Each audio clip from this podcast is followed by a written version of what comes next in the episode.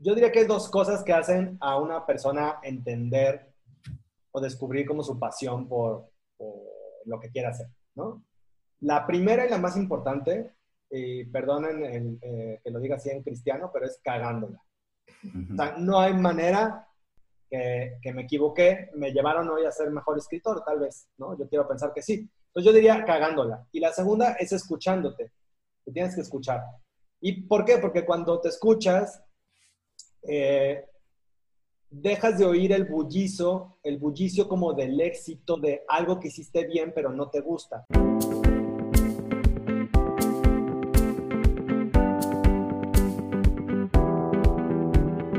Liberarte es un espacio donde puedes sentirte libre y entendido. Donde puedes encontrar respuestas y soluciones a esas dudas que has tenido todo este tiempo. Todo eso que callas, eso que te guardas, eso que te inquieta, todo eso que debe hablarse sin tanto enredo. Hablamos desde nuestro punto de vista. Compartimos nuestras experiencias y nos alimentamos de las historias y el saber de expertos y personas involucradas. Soy Melissa Luna. Y yo Juan Camilo García. Y en este espacio te invitamos a liberarte.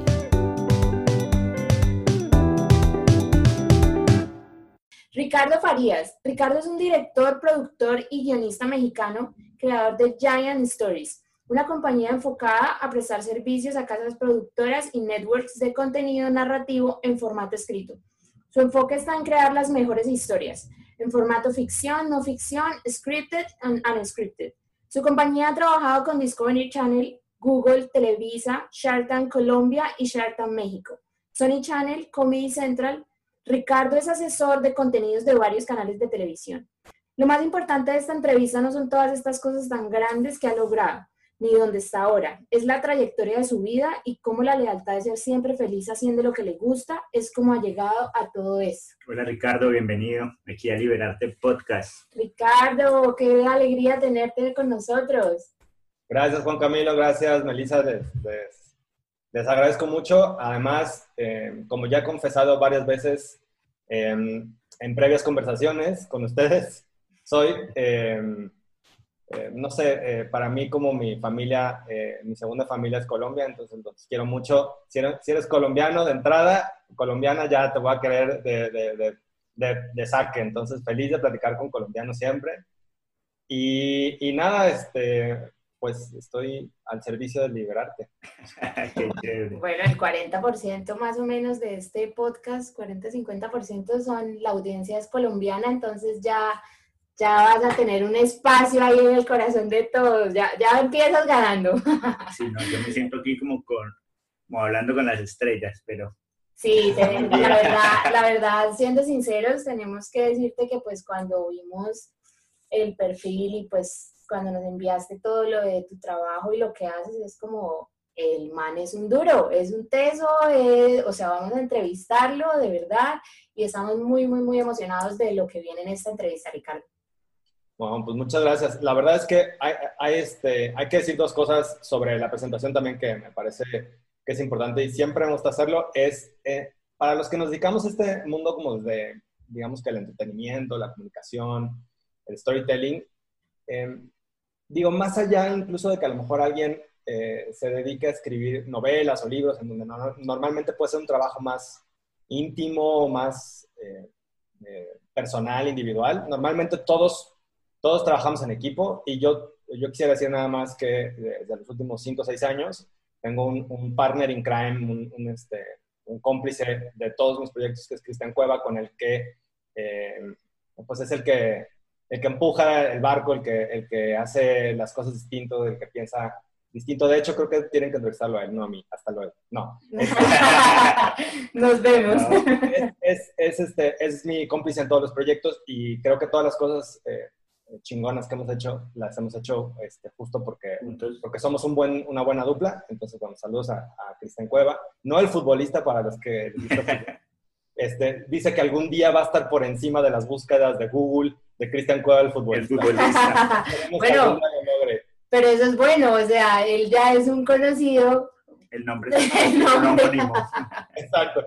Pero bueno, este, quería decir eso que es importante eh, mencionarlo. Y también eso, porque sí creo que es para quienes se quieran dedicar a este mundo de lo que tiene que ver con, con el entretenimiento, la comunicación, tiene que aprender a trabajar con equipos de trabajo, incluso en estos tiempos como post, post-COVID, a pesar de eso, siempre hay que aprender a trabajar en equipo. No hay triunfos como individuales en, este mundo. O sea, son trabajos en equipo, hay, que, la, hay mucha, mucha fe detrás de un proyecto, mucha lealtad, este, tienes que creer en los otros, creer en las otras personas con las que trabajas, y eso es fundamental en, en, este mundo. Entonces, pues, muchas gracias. O sea, sí, uno hace un currículum, pues, para que lo sigan contratando y presume y cacarea los huevos, pero al final es un trabajo de mucha gente.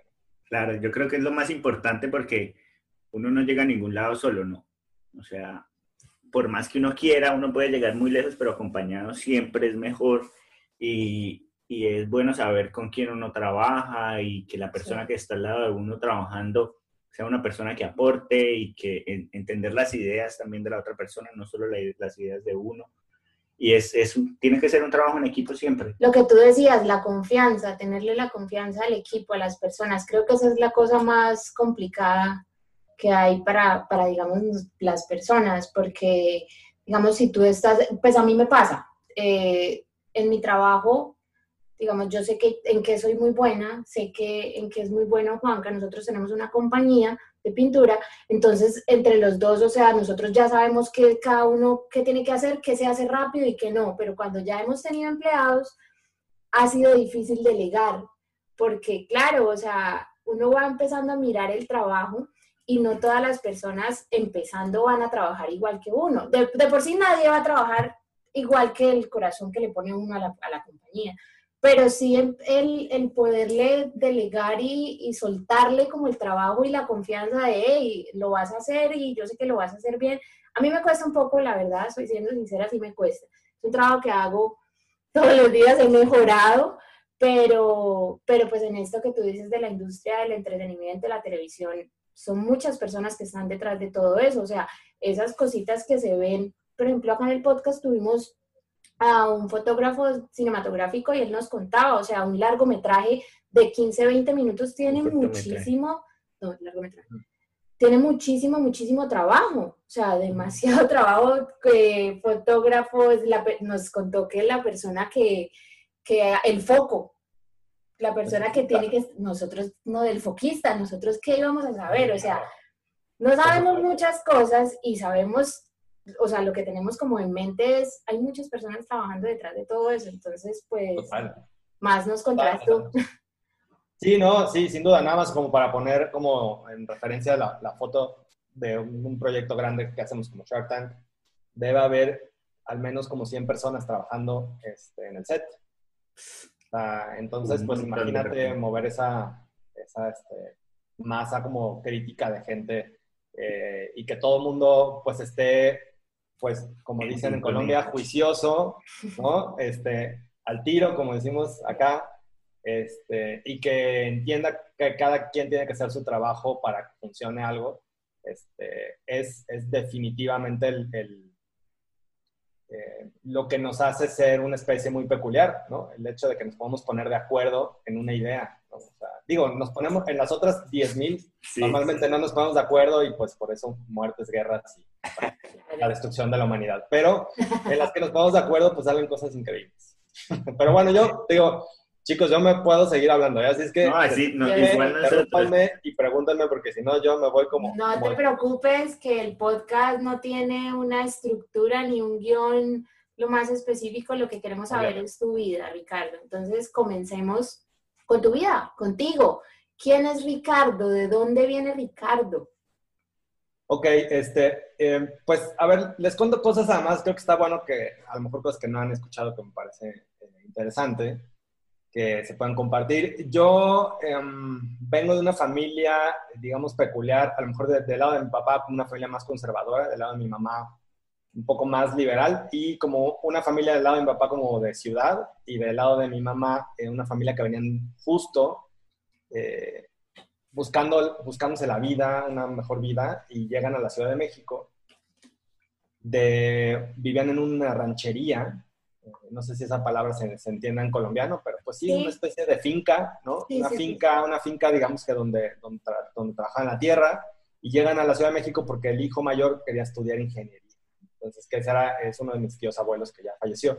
digamos que se sientan en la Ciudad de México, pero la verdad la vida en la Ciudad de México, si tú te dedicas al campo, pues, pues nada, muy dura. Entonces, digamos que la familia del lado de mi mamá se las, se las vio complejas al principio, digamos, una, una vida este, dura, digamos que ese es como, el, como el, el, antecedente de mis familias, como de, de dónde vengo. Y em, yo muy niño me voy a vivir a la, a, la, ciudad de Acapulco, tendría yo creo que unos cinco años cuando me fui a vivir a Acapulco, y mi papá le iba muy bien, eh, se dedicaba a temas de construcción, y eh, como, como este, dirían en Colombia, pues yo era un niño muy gomelo, ¿no? Este, este, un chino muy gomelo. Un chino muy gomelo. No sé si esas palabras se, se, unen en una frase. Sí. Como, como se pueden dar cuenta, Ricardo está más relacionado con los colombianos que cualquier otra persona. No, sí, y bueno, ya si nos ponemos a clases de malas palabras, tengo mis favoritas. Pero este, 70, no lo voy a decir, pero. bueno, y este, y nada, la verdad es que yo, digamos que nunca fui un niño eh, como un niño ojete, un niño mala onda. Siempre, la verdad es que creo que mi, infancia la pasé muy bien y nunca, nunca la, o sea, no, no, digamos que por ahí no fue mi, cambio de, vida, más bien mi cambio fue justo que eh, en un momento eh, mi, mi este, digamos, estatus económico se sacudió de una manera muy peculiar eh, Cuando te refieres a una manera muy peculiar, ¿qué es eso? Pues, pues digamos que eh, ese es un momento importante de la vida, digamos, porque yo empezaba a ver como cosas raras en mi casa, como que a mi papá muy nervioso. Este, y piensen en, eso, en esos tiempos de Acapulco, para que se lo imaginen.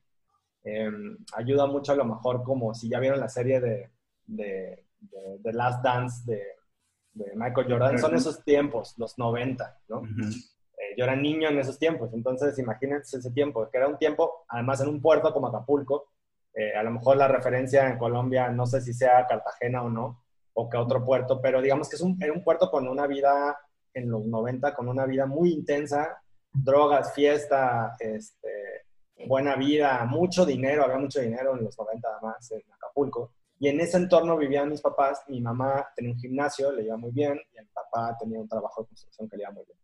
Pero un día, y eso es algo alguna vez eh, también lo he platicado ahí con, con Diego Barras en su, en su espacio, eh, una cosa que me, me, marcó es que un día llegué a la casa, teníamos un auto eh, Volkswagen que se llamaba Corsar, un Corsar, me acuerdo mucho, rojo, y llegué a la casa y empecé a ver, había una, una pick-up como de, de, la policía y unos como señores con unos, con unas o escopetas en la entrada de mi casa.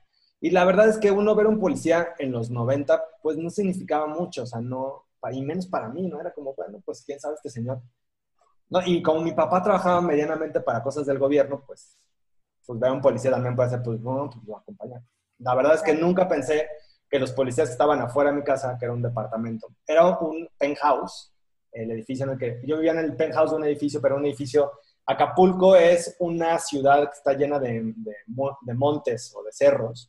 Entonces, normalmente, aunque vivas en el último piso, yo entraba a mi casa, digamos, que casi como al pie de, la calle, digamos, por decirlo de esa manera. No sé si me estoy explicando, pero digamos, y el edificio iba hacia abajo del, monte. Entonces, digamos que aunque yo vivía en el piso de hasta arriba del edificio, en realidad parecía como que mi casa era el, primer piso que se alcanzaba a ver desde la banqueta. Entonces entrabas de la banqueta directo al, a tu departamento, un departamento muy ochentero, divertidísimo, que tenía todos sus tapices en colores pastel. eh, rosas, mameis, este, azul, azul cielo, eh, muy bonito. Y entro a la casa y en la puerta veo a otro policía en mi casa y ahí es donde ya pues todo se empieza a volver como una cosa muy extraña. Y veo a mi mamá llorando y veo que están sacando eh, pues todas las cosas de mi casa, como si fuera un... Desalojo. Un desalojo, sí, en, en, México le llamamos embargo, ¿no? Literal, están embargando la casa, ¿no? Sí. Y entonces ahí digo, what the fuck, qué chingados está pasando en mi casa. Y mi mamá me dice, este, entre llanto y estrés y demás, me dice, este, nos están embargando, no sé qué es tu papá, no sé qué, bla, bla, toda como vuelta loca ahí, como que no podía, este, del estrés. eh, llorando. Y este, el otro día que conté esta historia también, mi madre me llamó para reclamarme porque me dijo que no le había contado bien. Yo había dicho en la otra historia y ahora lo aprovecho para decirlo. Ahora la puedes arreglar acá. que nos habían quitado todo menos el refrigerador. Y entonces me llama y me dice, oye, también nos embargaron el refrigerador. y yo ay, perdón, pues no me acordaba.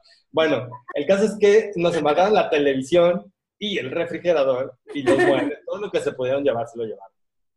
Entonces, pues sí es muy raro para un niño gomelo que de repente no te quedas sin nada. Y sí es muy raro. O sea, no es como que... El, yo nunca fui un niño como que el dinero fuera lo más importante de mi vida, pero pues sí te sacude como tu estatus. Las comodidades. Claro. Aparte que sí, cuando tú dices que eras un niño, ¿entendías qué estaba pasando realmente? Pues sí, sí, no. Eh, tendría, yo creo que en aquel entonces como 12 años, 12, 13 años, yo creo por ahí. Entonces sí ya eres un pequeño adultín, ¿no? O sea, ya eres estaba yo está en la secundaria, entrando a la secundaria, entonces como que ya empiezas a ver que... ¿Ya entiendes? Sí, claro, ya se sabe que es el dinero. Ya, que no todo es el mundial de fútbol y las vacaciones, y que la gente puede ser, pues tiene más matices, ¿no? Claro. Forma de ser. Entonces, digamos que ese momento me, me, sacudió, definitivamente, revolucionó mi vida. Eh, mi papá desaparece y otra cosa que mi madre me dijo que no conté, que también lo voy a contar, que está muy divertido, es que dice que cuando yo llegué, mi madre me dio escondidas las llaves del auto y me dijo, vete con el auto y no regreses hasta que te llame. Claro, porque después lo que me enteré es, claro, mi mamá no quería que se llevaran el auto, que supieran que teníamos un auto. Y yo ya sabía manejar a esa edad. Entonces me fui todo espantado, me acordé, porque me estoy contando, ya me acordé, bajé prendí el Corsar, un Corsar rojo, y me, me fui a casa de un amigo que vivía muy cerca de ahí y me quedé esperando que me llamara. Más era un tiempo, pues, donde los celulares, pues, no, pues, todavía no. Sí, sí. sí. Existían, como ahorita, sí. Exacto, entonces, pues no, pues me quedé en casa de mi amigo que me llamara y ahí me quedé y esperando que me dijera, para, claro, para que no embargaran el auto. Fue, fue también esa parte que me contó conmigo. ¿Y se lo llevaron al final o, se lo quedaron en el carro ustedes? No, al final lo, lo, se lo quedó mi mamá, sí lo logró.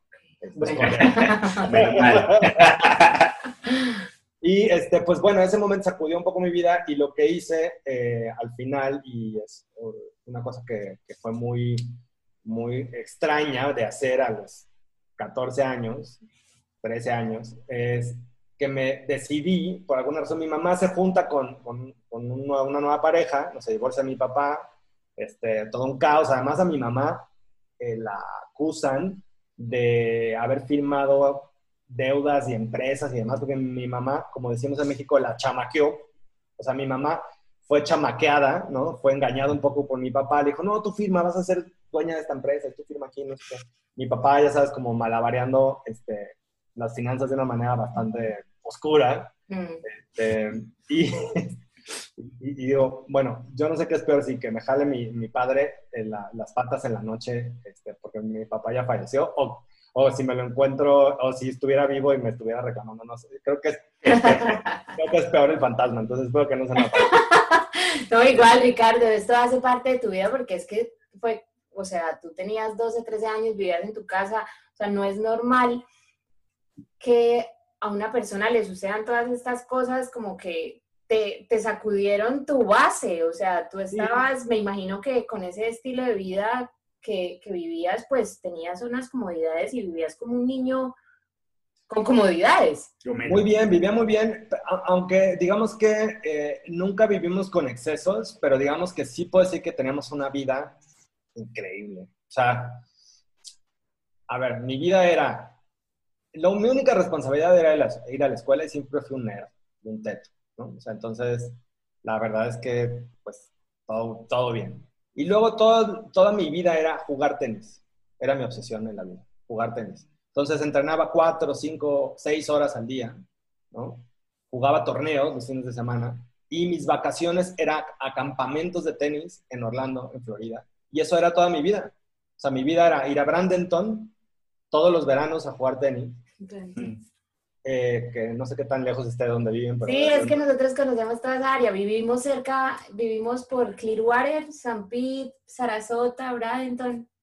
Ah, bueno, Brandon, ahí está la, la, la, en Brandenton está la, la escuela de, de, Nick Voltieri de tenis. Y además Nick, Nick Voltieri en ese entonces era el coach de Agassi y todos amábamos a Agassi. Entonces, eh, queríamos ser Agassi todos. muchos, muchos en el tenis han querido ser André Agassi.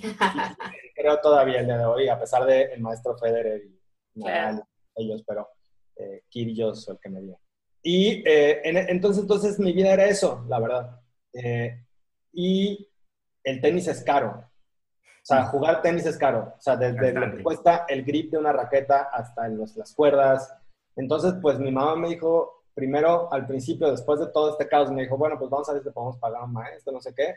Hasta que un día me dijo, pues, pues, no, te vamos a cambiar de escuela, no sé qué. Y todo ese año fue un año de transiciones y de golpearte un poco con la realidad, de que no teníamos el dinero que teníamos, de que mi mamá estaba además acusada de cosas que no había hecho. Y pues yo ahí en, en ese caos, además con una vida personal de mi mamá, como que ella tratando de reconstruir su vida con una nueva pareja que yo odiaba, pero pues eso no es culpa de ella, ¿no?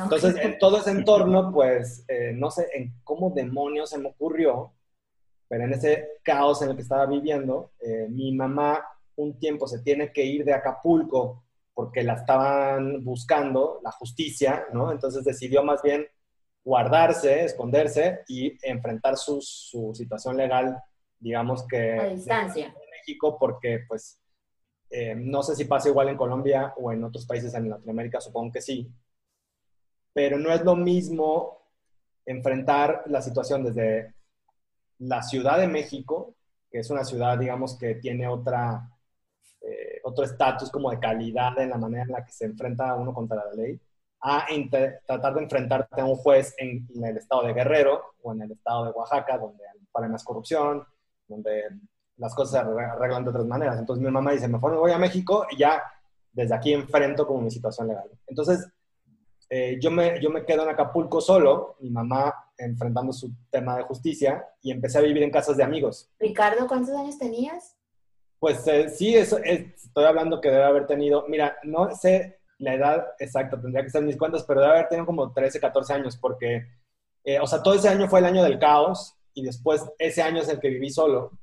Y primero viví en casa de mi mejor amigo, que hasta el día de hoy sigue siendo mi hermano, mi mejor amigo. Eh, viví un tiempo ahí, pero él pues ya iba a otra escuela que yo, entonces pues era un problema para él también como que me llevaran a mi escuela, ya a la escuela de él. Después me fui a vivir a casa de otro amigo, este, y después de otra de otro amigo, ¿no? O sea, viví como en tres casas de amigos en ese año. Ricardo, todo esto, ¿tú fuiste el que ibas mirando en dónde vivir, cómo arreglarte tu vida? Pues digamos que sí, lo, o sea, sí lo platicaba con mi mamá, o sea, sí hablaba por teléfono con ella, pero sí fui encontrando una manera que pues, yo tendría, tenía que ver por mí mismo y además al mismo tiempo no solo tenía que ver por mí mismo, sino tampoco quería ser un estorbo para la gente. Entonces la gente te ayuda, pero pues como dicen como los muertos, ¿no? Al, tercer día apesta. Entonces también iba buscando este, maneras de, bueno, pues ya estuve un rato con Vidal, ahora me voy con Alberto y ahora me voy con Carlitos. Y con quien más me quedé fue con Carlitos, este, con Carlos Ricomelo, este, que Carlos, este, em, es una familia muy chistosa porque es una familia cristiana, entonces eh, todo bien con la religión, yo respeto todas las religiones, creencias este, de todo tipo, pero yo nunca fui educado religiosamente, entonces los viernes cantábamos, alabaremos al Señor, y era muy raro para mí, me sentía como, como en un episodio de una serie de estas como del apocalipsis, este, o de, post-apocalíptica, donde son ultra religiosos. Para mí eran unos seres muy raros que cantaban, cantaban a Jesús, aunque... El contraste era, era grande. En otros entornos es muy normal, pero pues gente cantando y aplaudiendo, además eran, cantaban increíble todos. O sea, no solo cantaban a Jesús, cantaban muy bien, ¿no? Y yo no canto bien nada, ¿no? Entonces era como, además cantan bien estos güeyes, ¿qué, qué, está haciendo con esta familia que canta tan bien todos? era muy raro. Si no escucha Carlitos y se enoja, pero, pero, pero los quiero mucho a todos, la verdad, a toda esa familia me abrazaron, eh, me hicieron mucho, a pesar de que era un extraño en su casa. eh, lo mismo que con, con, con Vidal eh, y con quienes viví. Y después, pues dije, bueno, pues si ya voy... Eh, todo esto no, fue unas, no son decisiones racionales. uno no toma estas decisiones cuando tiene esa edad. La verdad, me acuerdo que las tomé, pero no me acuerdo ni cómo. O sea, también sería muy, muy chafa, o sea, decir de mi parte como, claro, este, revisé después de analizar la situación, reflexionando este, sobre las posibles teorías. Pues la verdad es que no, o sea, son cosas que uno intuye que tiene que hacer. Y entonces dije, bueno, me cae mal eh, ya con mi mamá de regreso en Acapulco y con el nuevo novio. Y eh, mi hermano Ander pequeño. Y, este, y yo viviendo con ellos en, casa del novio, ya de regreso, este, dije, esto, esto no, no está chido. No está, funcionando. No está, esto no está funcionando. Entonces, no sé en qué momento se me ocurrió, pero mi abue mis abuelos y mi abuela en particular siempre habían sido pues muy cercanos, o sea, mi vida en México, o sea, eh, eran mis vacaciones de, de, Navidad, las Navidades las pasábamos con, con, ellos y los quería mucho, ¿no? Entonces dije, si me voy a estudiar a México. y entonces decidí muy chico eh, que pues nada, que tenía que eh, vendí un poco, le vendí un poco la idea a mi mamá de, no, pues es que la educación en Acapulco no es tan buena. Entonces como que la convencí un poco de la idea de que pues me, tenía que ir a México a estudiar si quería ser alguien en la vida. y, y, a mi abuela no la tuve que convencer, o sea, le hablé un día y le dije, oye abuela, sí, ven, ¿no? O sea, ni siquiera le dije, ya me había dicho que sí. Entonces me, me decidí, muy extraño, o sea, no me fui de mi casa, pero de alguna manera sí, Sí, te fuiste a casa. Y me fui a vivir a, la Ciudad de México eh, con mis abuelos y me enfrenté a un mundo totalmente distinto. Mis abuelos en aquel entonces eh, no vivían, no vivían como, como gente, o sea, no eran de, la vida que habían tenido de jóvenes, ellos como esposos jóvenes, que sí era una vida muy humilde.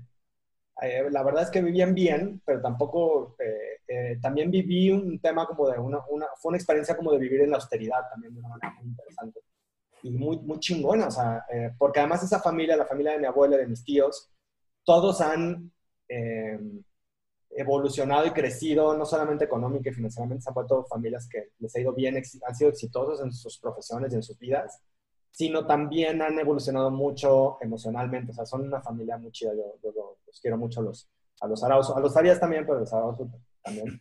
Y, eh, pero en realidad yo me eduqué de adolescente con ellos, con las eh, cinco hermanas de mi mamá, este, con Xochitl, con Ana Luz, con Laura, eh, con Marta poco porque vive en Oaxaca, pero también este, con Angélica, eh, y ya no sé si me está faltando alguna. Me va a golpear cuando, cuando se me acuerde. No me nombraste en el podcast, yo Exacto. parte de tu historia.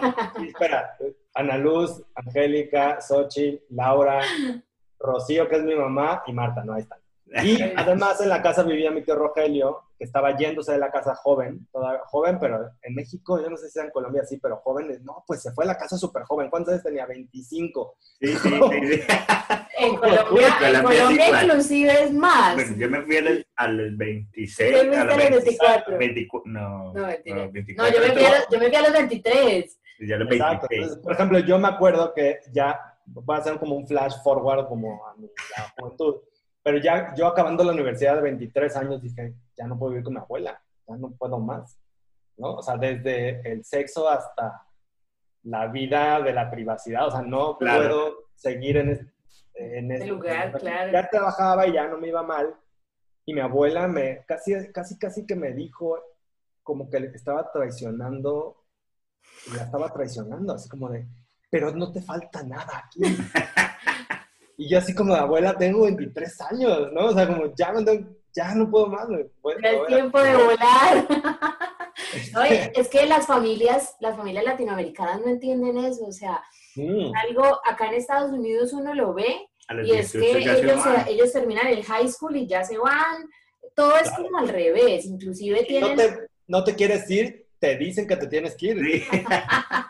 Sí, inclusive tienen primero los hijos, luego de que tienen los hijos y forman su familia, luego estudian, o sea, Es todo es como al, diferente. al contrario. sí. Son independientes primero. Entonces, yo tengo, yo tengo, ay, la mamá de mi hermano, si me llega a escuchar, pero, pero claro, uno de mis hermanos, eh, medio hermano, él nació en Colombia, pero vive acá en Estados Unidos. Y Sí. claro, él pues se crió, él es gringo, o sea, él es un americano. Entonces él se crió acá y él ya se quería ir también de la casa, todo, y la mamá como, como así usted no se puede ir de la Usted casa? es muy niño. Usted está muy niño. Es diferente. Sí, ¿cómo así? No, no se puede. Y, este, y justo, em, bueno, ya regresando a aquellos tiempos, pues tuve una, tuve una adolescencia, eh, creo que fue una decisión interesante en la vida. Eh, me, fue, me fue muy bien con los abuelos, aprendí muchas cosas, este, conocí tu entorno y conocí una red familiar, como dices tú, o sea, la familia latinoamericana tiene cosas buenas y malas. Lo- las malas es que son muy metiches y todo el mundo quiere darte tu opinión sobre tu vida. Pero las buenas es que el día que te tropiezas va a haber una mano ahí que te va a levantar y te va a decir, este, a ver, no llore, este, siga, camine, ándale, vamos, Claro. ¿no? O sea, no pasa nada. Te apoyan Y yo- bastante, sí. Yo digamos que, que de haber sido un, un- un chino gomelo este, a no tener nada y ver cómo sale tu refrigerador por la puerta de tu casa, a, este, a después tener, digamos que una extraña relación, este, pues, pues no, no, no entendiendo muy bien por qué tu mamá está con otro güey y quiere hacer otra propia vida, muy egoísta obviamente, al final de mi parte, pero y, que- y sintiendo que la vas a pasar mal en ese infierno, ¿no? Que es la vida con otro güey que además te cae mal, que tú sientes además que no es chido para tu mamá, ¿no? O sea, más allá de que pues ella, lo, ella tenía el derecho de hacer lo que quisiera. o sea, Claro. pero- y en todo ese entorno... eh, Pero llegas- Ricardo, eso lo ves ahorita, o sea, tú dices, Claro. en este momento que ya pasó todo el tiempo, tú en ese momento no entendías eso. No, y durante muchos años quise arrancarle varias partes de su cuerpo con alguna arma punzocortante. El día de hoy, la verdad es que creo que podemos saludarnos y todo bien. Además, él es el papá de mi hermano más chico, de Saulo, que quiero muchísimo.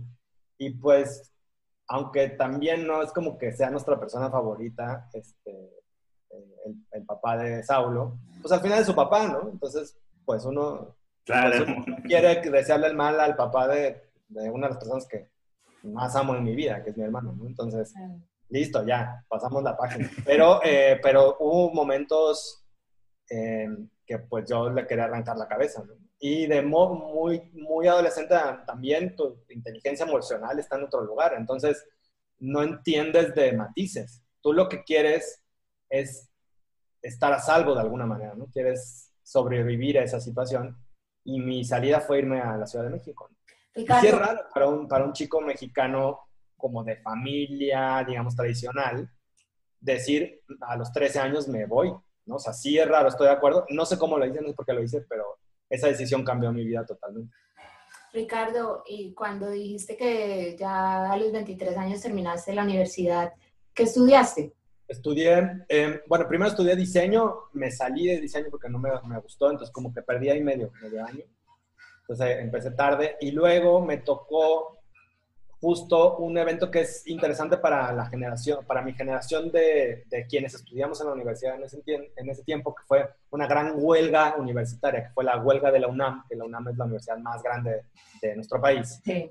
Eh, y hubo una gran huelga este, que dejó a toda una generación al menos seis, ocho meses sin estudiar. Entonces digamos que en ese, justo en ese entorno yo entro a estudiar, después de haberme salido de estudiar diseño, a estudiar comunicación en la Universidad Iberoamericana, que digamos que el símil en Colombia es la Javeriana, ¿no? Es la, la- Sí. la universidad jesuita, digamos, ¿no? Este, eh, una cosa muy rara porque ven que mi vida mi papá desapareció durante unos años y después volvió a aparecer en la vida y me dijo, no hombre, ya estoy perfecto aquí, no trabajo no sé qué. Y si yo veía a mi papá con chofer, auto, o sea, como la misma vida que yo tenía con él, ¿no? Y dije, ah, pues qué chingón mi papá de nuevo. Y entonces, dije, jefe, me quiero, me quiero estudiar a, a, a la Ibero. Me dijo, sí, te la pago, no sé qué. Me pagó la inscripción y entré al Ibero, hice el examen, todo bien, entró al Ibero y un día también se vuelve a desaparecer. Entonces me deja con la colegiatura del Ibero, que en aquel entonces pagarle Ibero, pues, pues es, digo, no sé, no sé eh, qué tan cara sea la, la Javeriana en, Bogotá. Oye, no, es la carísimo. gente, sí, no, la Es gente carísimo. normalmente no tiene para pagar una universidad de esas. Es una universidad muy cara. eh, incluso no es la más cara de México, pero es muy cara. Entonces yo dije, mierda, ¿y ahora qué voy a hacer? Porque yo ya había- me, me había salido de otra universidad en la que estaba. Este, casi, casi que les había dicho, son los peores, los odio. este, la universidad iba a regresar ahí como con, Como perrito regañado. con la cola entre las patas, así, ay, me regreso. Entonces, eh, la verdad es que me, me pasó una cosa muy interesante que en ese, en ese entonces, este, entrando a la universidad, conocí en la universidad a gente muy, muy chingona. Conocí a, a Gabriela Barkentin, que para quien no, la conozca en el entorno que no sea mexicano, Gabriela Barkentin es una de las voces eh, más eh, agudas de la radio, de las noticias en México. Tiene un show de la mañana, se llama Así las Cosas. Pero Gaby Barkentin eh, en aquel entonces y durante muchos años fue una académica muy importante en, México, en, el área de comunicación. Gracias a ella y otras personas eh, cercanas que tuve en la universidad, el propio padre Enrique y demás gente, me hice muy amigo como de, además de, me conecté mucho también con el mundo académico de la universidad. Me dijeron, a ver, güey, no la cagues, si no tienes lana, este, pues pide una beca y igual te la dan. Y eh, uno siempre tiene que ver que igual y las cosas malas que le pasan a uno se pueden convertir en cosas buenas. Y además, eh, en ese momento pasó, de, me pasó toda la vez, o sea, como que de- dicen que las cosas malas no vienen como de una, ¿no? Vienen así como, en- como las olas, vienen como en sets de olas, ¿no? Vienen una tras otra. Entonces, eh, yo ya estaba más o menos bien en la universidad, ¿no? Había tenido una, eh, todos mis amigos de la preparatoria me reclaman que no hablo de esa etapa de mi vida, de la, de la preparatoria. Y yo, pues, güeyes, no hablo de la preparatoria porque es la parte feliz de mi vida. Sí, no hay drama. más. No hay drama. es- eh, entonces, siéntanse orgullosos de que no los mencionen. Pero bueno, un saludo a todos los canijos, que, que es justo la generación de un momento muy feliz de mi vida, que es la, la preparatoria, donde, donde aprendí como sobre todo el valor de la amistad, de la lealtad, como estar con los amigos, de- pues donde uno, uno se forja esos valores, pues, ¿no? O sea, de, que, que te, que te vuelven quien eres después, ¿no? En el sentido de la amistad, el respeto y demás. Entonces, Bueno, pero Ricardo, eso también puede ser como lo que tú más adelante, esa parte de la preparatoria pudo haberte servido para lo de saber trabajar en equipo, confiar en la Sí. gente. Totalmente. No, y sabes qué, Eh, yo diría que una cosa importante para, para los canijos y para todos mis amigos de la preparatoria en aquel entonces, eh, y una cosa que es interesante, y pues se los cuento así muy rápido, perdonen que sea tan caótico, pero ustedes me dicen si, si algo no se entiende. Eh, en esa época de la preparatoria, pues digamos que a pesar de que yo vivía con mis abuelos y me querían, pues sí, pues pasaba por cierto estrés o por extraña sensación de pues, que vivía solo de alguna manera. Y una de las mejores cosas que me pudo pasar es que mi mejor amigo Vidal se haya, se también venido a estudiar la Ciudad de México en aquel entonces. Entonces, digamos que yo tenía por un lado mis nuevos amigos y mi nueva vida, que era la vida de mi preparatoria en la hermosa este, colonia Linda Vista en la Ciudad de México, que es una colonia muy este, divertida. Un barrio muy divertido. Es, eh, no, no encuentro un símil porque no conozco como a fondo Bogotá como para decirles, pero digamos que es un barrio tradicional, pero también popular, digamos que eh, eh, diría yo, eh, ay Dios, a ver si no la cago, pero como Chapinero Bajo, tal vez. Bueno, no, sí, de pronto, es que como no sabemos de la, de la que estás hablando, no te puedo decir sí, sí, pero, pero igual ya como... Pero no sé, pero digamos que, o sea, digamos que, eh, pero diría que sí está más, para, que, para quien conoce Bogotá, sí está más al sur que al norte, digamos. Ok. Al revés, ok. ¿no? Para, para más pegada para, el- para el norte que para el sur. Y eh, en ese sentido, eh, ¿qué, ¿qué cosas fueron fundamentales en mi vida? Una que pues construí este, esta gente no me conocía, o sea, todos ellos habían crecido juntos toda, la, toda su educación primaria, porque son en la universidad, supongo que pasa también en otros países, como uno se, se hace una escuela y la mayoría pues crecen en esa escuela. Y yo llegué al colegio del Tepeyac, a este colegio, a ser el, el distinto, el raro, el diferente, el que venía de Acapulco, o sea, ¿cómo que eres de Acapulco y eres rubio? ¿Qué chingados? Este, no te creemos que eres de Acapulco. No sé, eran cosas como raras, ¿no?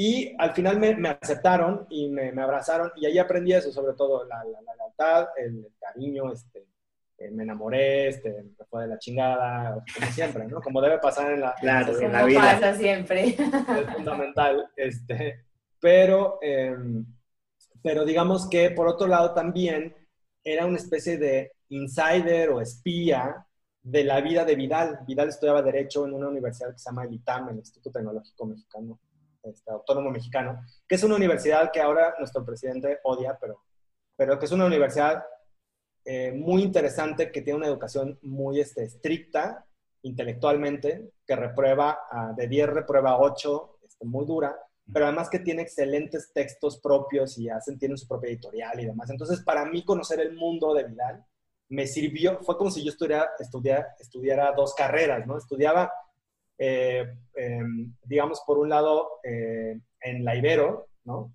Y por otro lado estudiaba en el ITAM, ¿no? Entonces, digamos que el hecho de que Vidal después llegara después de la prepa me ayudó mucho este, a conocer, a tener estos, este, estos dos mundos. Pero digamos que para cerrar la... la Muchos ¿Perdona? contrastes, muchos, muchos aquí y allá y, y, sí, sí, y sí, arriba y abajo. Y... Y, y uno, lo, lo, que pasa es que no lo, no lo entiendes hasta después, creo yo, pero uno, eh, uno se convierte en una esponja que va chupando de, de, de donde, uh -huh. de donde puede. Y para mí un poco creo que la prepa fue eso también, como aprender de aquí, aprender de allá. Y en particular, este, eh, en, en, la prepa diría que lo que más rescato es eso, es como la lealtad, eh, el compañerismo, ¿no? Con, con, con, mis amigos, con mis amigas. Y, eh, y, y, el, como el gusto por pasarla bien, por divertirse, como que fue un tiempo que dejé de preocuparme por, por lo que me había estado pasando, ¿no? O sea, fue un es que Ricardo, tú, tú tuviste que asumir un poco de responsabilidades en un tiempo que uno no asume por lo responsabilidades general, sí, ¿no? de esa manera. Años o sea, uno no se va de la casa. Si uno no se va de la casa, uno no está pensando en dónde va a vivir, ni cómo va a ser, ni cómo va a resolver su vida, porque en ese momento se lo están resolviendo a uno los papás. Normalmente sí, para una, para un, eh, eso es muy interesante porque siento que eso sí me, me cambió la perspectiva a mí frente a los chicos de mi generación con los que yo me llevaba, que es como, y, y lo que pasa es que nuestra, nuestra idea como de vida, de la vida que tenía yo, como más gomela, pues, o incluso que no fuera gomelo y fuera más como clase media y demás, media baja, lo que fuera. Esa en México es la vida de los menos la vida de los más es la que me tocó después a mí enfrentar de alguna manera, ¿no? O sea, la incertidumbre, no digo porque claro. eh, en México hay más de 50 millones de personas eh, en, la, en, la, pobreza. Entonces, eh, lo que yo les diga y que fue durísimo para mí, si lo compara uno con lo que vive cualquier adolescente eh, en, en algún estado de pobreza México, pues es tan diminuto y ridículo, este, que, que, nada, que ni debería ser relevante.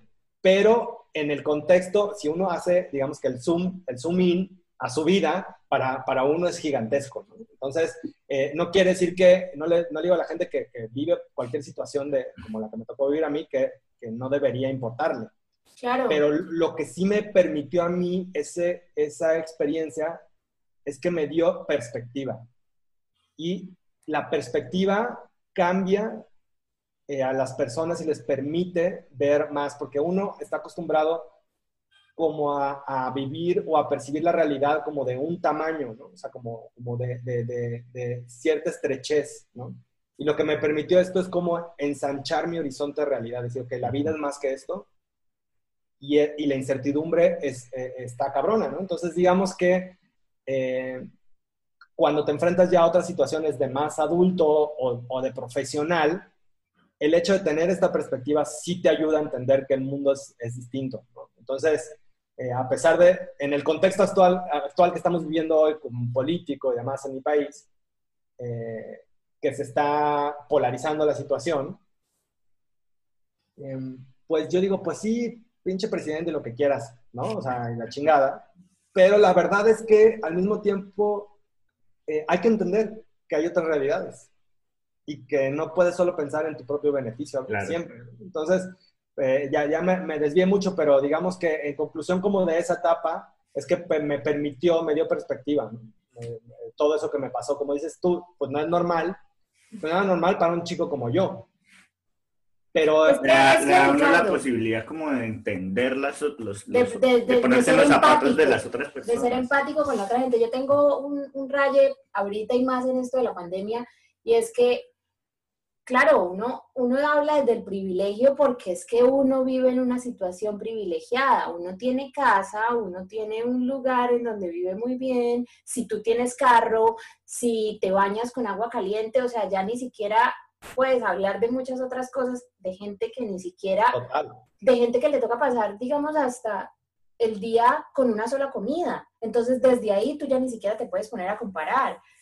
La cosa es, es la historia tuya, o sea, tú estabas con, con estas personas en las que son personas que han tenido su educación, han tenido su situación de privilegio, pero tú ya habías pasado por otras cosas, entonces ya eso te daba como una perspectiva de lo que dices mucho más amplia de lo que podías sentir, ver, cómo reaccionar, cómo enfrentarte a los retos, o sea, era, era me imagino es que uno, las cosas vienen disfrazadas, esas, esas cosas malas vienen disfrazadas de oportunidades, eso lo hemos dicho muchas veces, y uno no se da cuenta en el momento, ya uno va creciendo y uno dice, eso me sirvió un montón, eso me impulsó a hacer lo que soy ahorita, pero uno en muchos momentos, uno, ¿por qué me pasa esto a mí? ¿Por qué, ¿por qué estoy viviendo esto? Y pues no es por qué, sino para qué.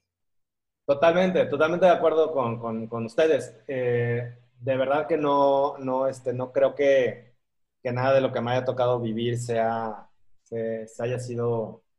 Eh, me cuesta a veces creer en el destino, pero sí creo que se, uno, uno le toca vivir ciertas cosas y tiene, tiene oportunidad de hacer algo con eso que le tocó vivir o ignorarlo y entonces no aprender nada. Entonces, en ese sentido, este, total, es algo muy importante. Lo que acabas de decir es algo muy importante porque hay muchas, la diferencia de lo que puede hacer una persona a otra diferente es la manera en la que, cómo vive las cosas, cómo, cómo lo toma y cómo le puede dar la vuelta.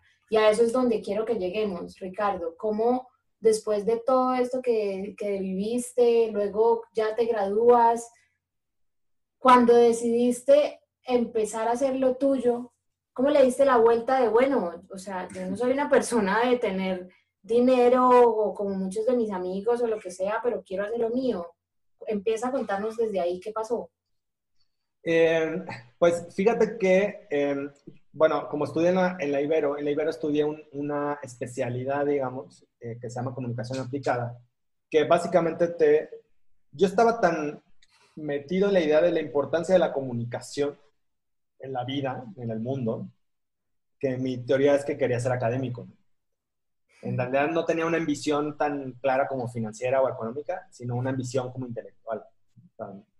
Em, y en ese sentido, pues yo dije, yo quiero ser un académico y además me había hecho el este, asistente particular de Gaby Barkentin, que en aquel entonces era la directora de la carrera de comunicación, pues trabajaba con ella. Y eh, yo tenía muy claro como que mi vida iba, iba este... Hacia el lado académico. para la, academia. Entonces, eh, en ese sentido, em, lo que descubrí es interesante porque uno tiene que saber exactamente qué es lo que quiere. O sea, en el momento en el que, eh, experimentas o vives una situación, cualquiera que sea esta, tú tienes que aprender a escuchar un poco como si eso que estás viviendo, pues te gusta, si es lo que quieres hacer de tu vida, porque pues si no puedes pasar podrido 10 años, ¿no? Entonces, digamos que ah, yo pensé que quería ser académico, ¿no? y entonces entré, entré, a trabajar en la universidad. Además, en la Ibero, eh, la Ibero es un entorno maravilloso. O sea, eh, no sé si, eh, yo supongo porque la he visto por fuera y he caminado cerca de ahí con la Javeriana y demás. Pero los jesuitas tienen esto que son este, encantadores de serpientes, este, te enseñan un universo intelectual muy chingón, muy, muy lleno, muy, muy, eh, muy abierto, además muy libre, ¿no? E incluso diría innovador, eh, por momentos incluso con, este, eh, contracorriente, ¿no? Este, ahí pues vienen, ¿no? Las teorías de la liberación y en Ibero, en la Ciudad de México, se inventó la carrera de comunicación la, la, primera carrera de comunicación en Latinoamérica, o sea, ese mundo, ¿no? Este, Claro. es muy emocionante intelectualmente. Y este, una cosa que me pasó, bueno, bueno no se lo voy a contar porque es, es- es divertido. Este, estaba yo tan clavado con, con la Ibero y me había ido tan mal en el amor que yo dije, no, pues, padre, yo voy a ser padre. Jesuita. Qué chingón. O sea, como, como este, como Baskerville, como la novela del, del nombre de la rosa, yo voy a ser un sacerdote jesuita, super cool, con aretes todo, pero voy a ser sacerdote. Entonces, eh, tengo un gran amigo que es sacerdote jesuita que se llama Juan Carlos Enríquez, que es el que me metió ahí como el, la, La semillita. gusano y me empezó a decir que mira, mira, y entonces vea los ejercicios ignacianos, la chingada, y yo dije, oye, güey, pero pues yo no creo en esto, o sea, como no importa que no creas, vas a ser un gran jesuita igual, y yo así como, ¿cómo así que voy a ser un gran jesuita igual? No creo en esta, no, sí, tú tranquilo, no te preocupes, vas a ver que sí. Y entonces estuvo un momento como de titubeo de, voy a ser sacerdote. Y al final no pasó, pero lo que sí pasó es que me conecté muy bien con la idea de la universidad. Y entonces empecé a trabajar ahí, ¿no? Y, este, y todo muy bien, pero pues me, lo que me pasó es, y por eso digo que uno debe entender como si le está pasando bien, ¿no? Y la, Ibero, la universidad tiene cosas muy interesantes, estas universidades privadas, que es una, pues tienes una estabilidad económica, porque no ganas, o sea, muy, no ganas mal, pero tampoco eres millonario ni nada, tienes buenos servicios, tienes un entorno muy bonito, además, o sea, mi, mi oficina, este, el campus donde trabajaba, la relación con los alumnos, eh, además da- di clases ocho años de mi vida después, pero digamos que esos años, digamos, este, también, pues el tema de dar clases es muy emocionante, eh, todo era increíble, pero me di cuenta que pasaba más tiempo metido en temas administrativos o en cosas de operación de la universidad que escribiendo, estudiando, leyendo, investigando. Entonces, no supe manejar como eso, me di cuenta que no tenía esa habilidad y me empecé a amargar, ¿no? De ser este, académico. Duré dos años como académico y dije, basta. ¿no? Entonces, en ese momento dije, bueno, ¿qué voy a hacer para seguir conectado con, con la parte académica? Bueno, pues voy a seguir dando clases de asignatura, voy a ir dos o tres veces al, dos o tres horas a la semana a dar clases, pero voy a poner mi propio negocio. Y ahí... este, ¿Cuántos pues, años tenías? pues debe haber tenido 20... Híjole.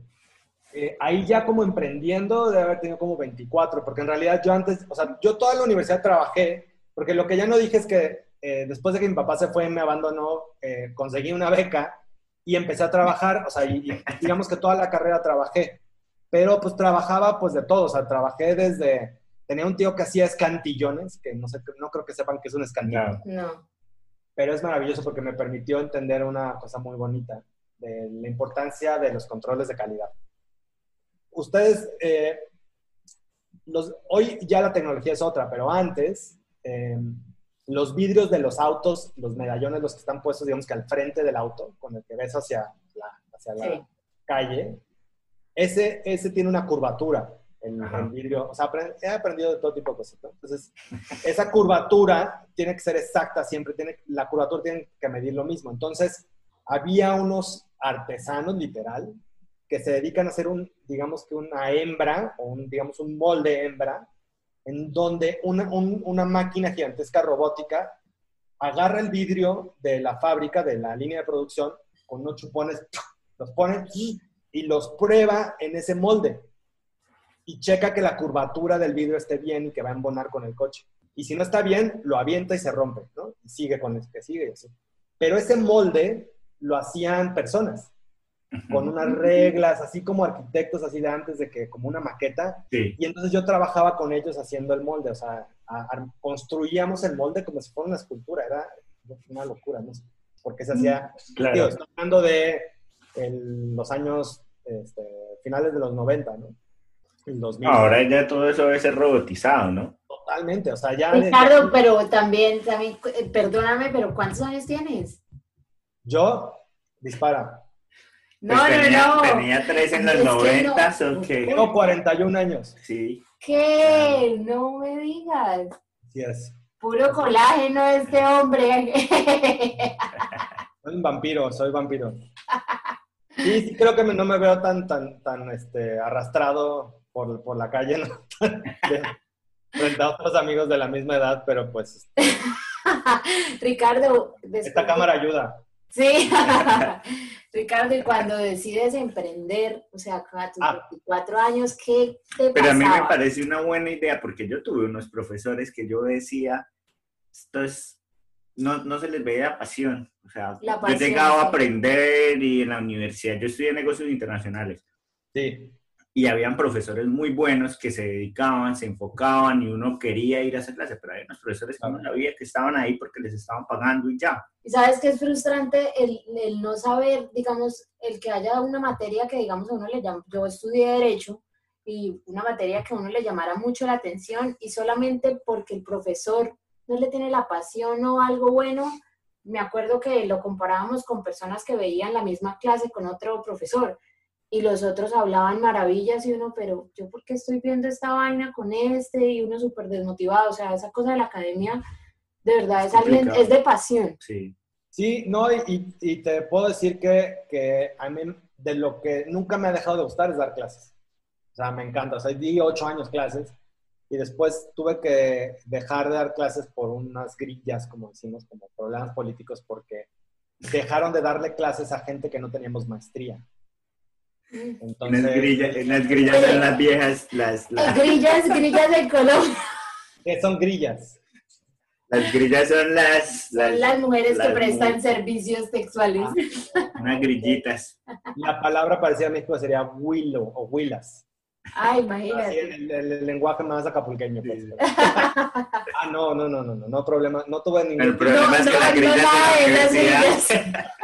Nunca tuve problemas con grillas. Eh, este, como cuando en Colombia la primera vez que dije que íbamos a ir a pichar, me quedaban viendo como, este mexicano que se cree que me va a ir a... que está loco, ¿qué? Y precisa una mujer. Exacto, entonces fue como, o sea, estos mexicanos van directo. Y yo como, pero vamos juntos. ¿Cómo juntos? Ya, ¿Qué, ya, ¿Qué es pitchar en, México? Es, que es en inglés y es to pitch. Ah. Presentar. Pero nosotros usamos mucho el pitch. Pues aquí con los hermanos de acá arriba, con los, con los gringos de aquí, de aquí del norte, pues tenemos, somos muy pochos, muy, hablamos muy spanglish. Y pues el pitch es normal, o sea, tú no dices voy a presentar, dices voy a pitchar. Entonces era como de este. Y claro, obviamente cuando a mí me decían que querían ir a parchar, parchar en México significa tener sexo. Entonces yo decía, me decían, no, que vamos a parchar. Yo, bueno, pero ¿cómo? ¿Pero quiénes? No, pues todos vamos a parchar. Y yo, orgía, orgía, ¿qué es esto? Vamos, Colombia.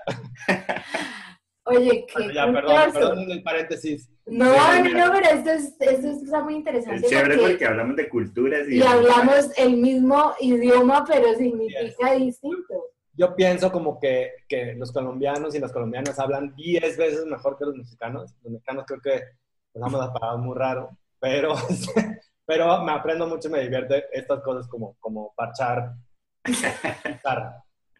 bueno, ya menos mal, ya, ya, no sé dónde me quedé, pero, eh, ah, bueno, nada más como una, una reflexión como muy rápida sobre la universidad, es que eh, yo lo que, lo que aprendí eh, es que no me gustaba eso como de ser administrativo, entonces emprendí pero la universidad per se, sí creo que en la vida te vas a encontrar eh, todos esos tipos de profesores. Y yo a mí, lo, que a mí me sacaba de quicio un poco desde estudiante y después como profesor, es que yo decía, todos estos gomelos que vienen aquí a sentarse con su cara de huele caca, ¿no? Así con un pedazo de caca aquí en la nariz y a verme con su jeta como de, y esto es que cuando era profesor y cuando era estudiante, tienen a sus papás pagándoles 10 mil dólares por la carrera, por cada semestre. Eh, a mí me costó mucho ir a la universidad, ¿no? Este, y me costó mucho conseguir la, la, beca y me costó mucho todo, ¿no? O sea, aprendí, o sea, aprendí que las cosas costaban algo, ¿no? Y a todos estos no les ha costado nada y piensan que yo les debo, les debo algo, como si, si fuera su empleado, como si estuviéramos en un centro de atención de, telefónica de, de compra de celulares. Este, y vienen aquí a exigir una serie de cosas. Entonces, es, es interesante porque uno aprende ese lado y por claro, por otro lado ves a esos profesores que se ve que necesitan el dinero, pero que odian su trabajo. Entonces, justo creo que sí, eh, el tema de, de, de, la docencia es un tema de vocación totalmente y de que tienes que entender que hay un límite también en, el, en la parte financiera. O sea, te puede ir muy bien, puedes tener mucha estabilidad económica y muchas vacaciones, que me encantaba tener dos meses de vacaciones. Pero por otro lado tienes eso otro que pues tienes que lidiar con el, con la parte administrativa, que es jodida, como cualquier otro trabajo, ¿eh? o sea, también, pero pues a mí no me gustaba. Entonces, emprendí, eh, nos fue tan mal, está bueno hablar de eso, porque como, como dicen que este, este podcast es para hablar de las cosas cuando te fueron mal. Esto nos fue de la chingada, nos fue muy mal, porque teníamos esta soberbia del estudiante de comunicación que piensa que entiende el mundo y que eres súper cool y todo lo haces distinto y entonces vamos a crear, fíjense, debe haber sido 2003, 2004, una agencia de experiencias de marketing. Entonces hacíamos experiencia. Entonces ni lo podíamos definir, éramos tres inútiles ahí. La verdad, tres, hoy los tres nos ha ido muy bien. Este, Estela es una, digamos que em, ¿cómo llamarla? Una ejecutiva muy importante como de temas de arte, se dedica como a temas de arte y es una dura, Estela. Y mi otro socio, Sergio, de aquel entonces, que hoy es también uno de los gurús como del marketing digital eh, en Brasil, porque además fue a vivir a Brasil. Los dos son unos genios, pero en aquel entonces los tres en la soberbia de que estábamos haciendo según nosotros el gran negocio de experiencia de marketing. Pues salimos a vender con nuestra agencia que se llamaba El Mandado, porque hacíamos mandados, ¿no? Lo que nos mandara, que es otra palabra que en Colombia no, no soportan, que, cuando, les cuando me hablan que les digo mande, me dicen, ¿por qué? ¿Qué es eso? Es como servir. Y yo como, ah, bueno, como, como si su merced no lo fuera, ¿no? Pero, pero bueno, ahí en, esa, en ese juego de palabras. Entonces se llamaba el mandado, ¿no? Y este, pues nos fue muy mal porque nadie quería nuestros servicios. Creamos una empresa, según nosotros, muy chingones, muy innovadores, de servicios de experiencia.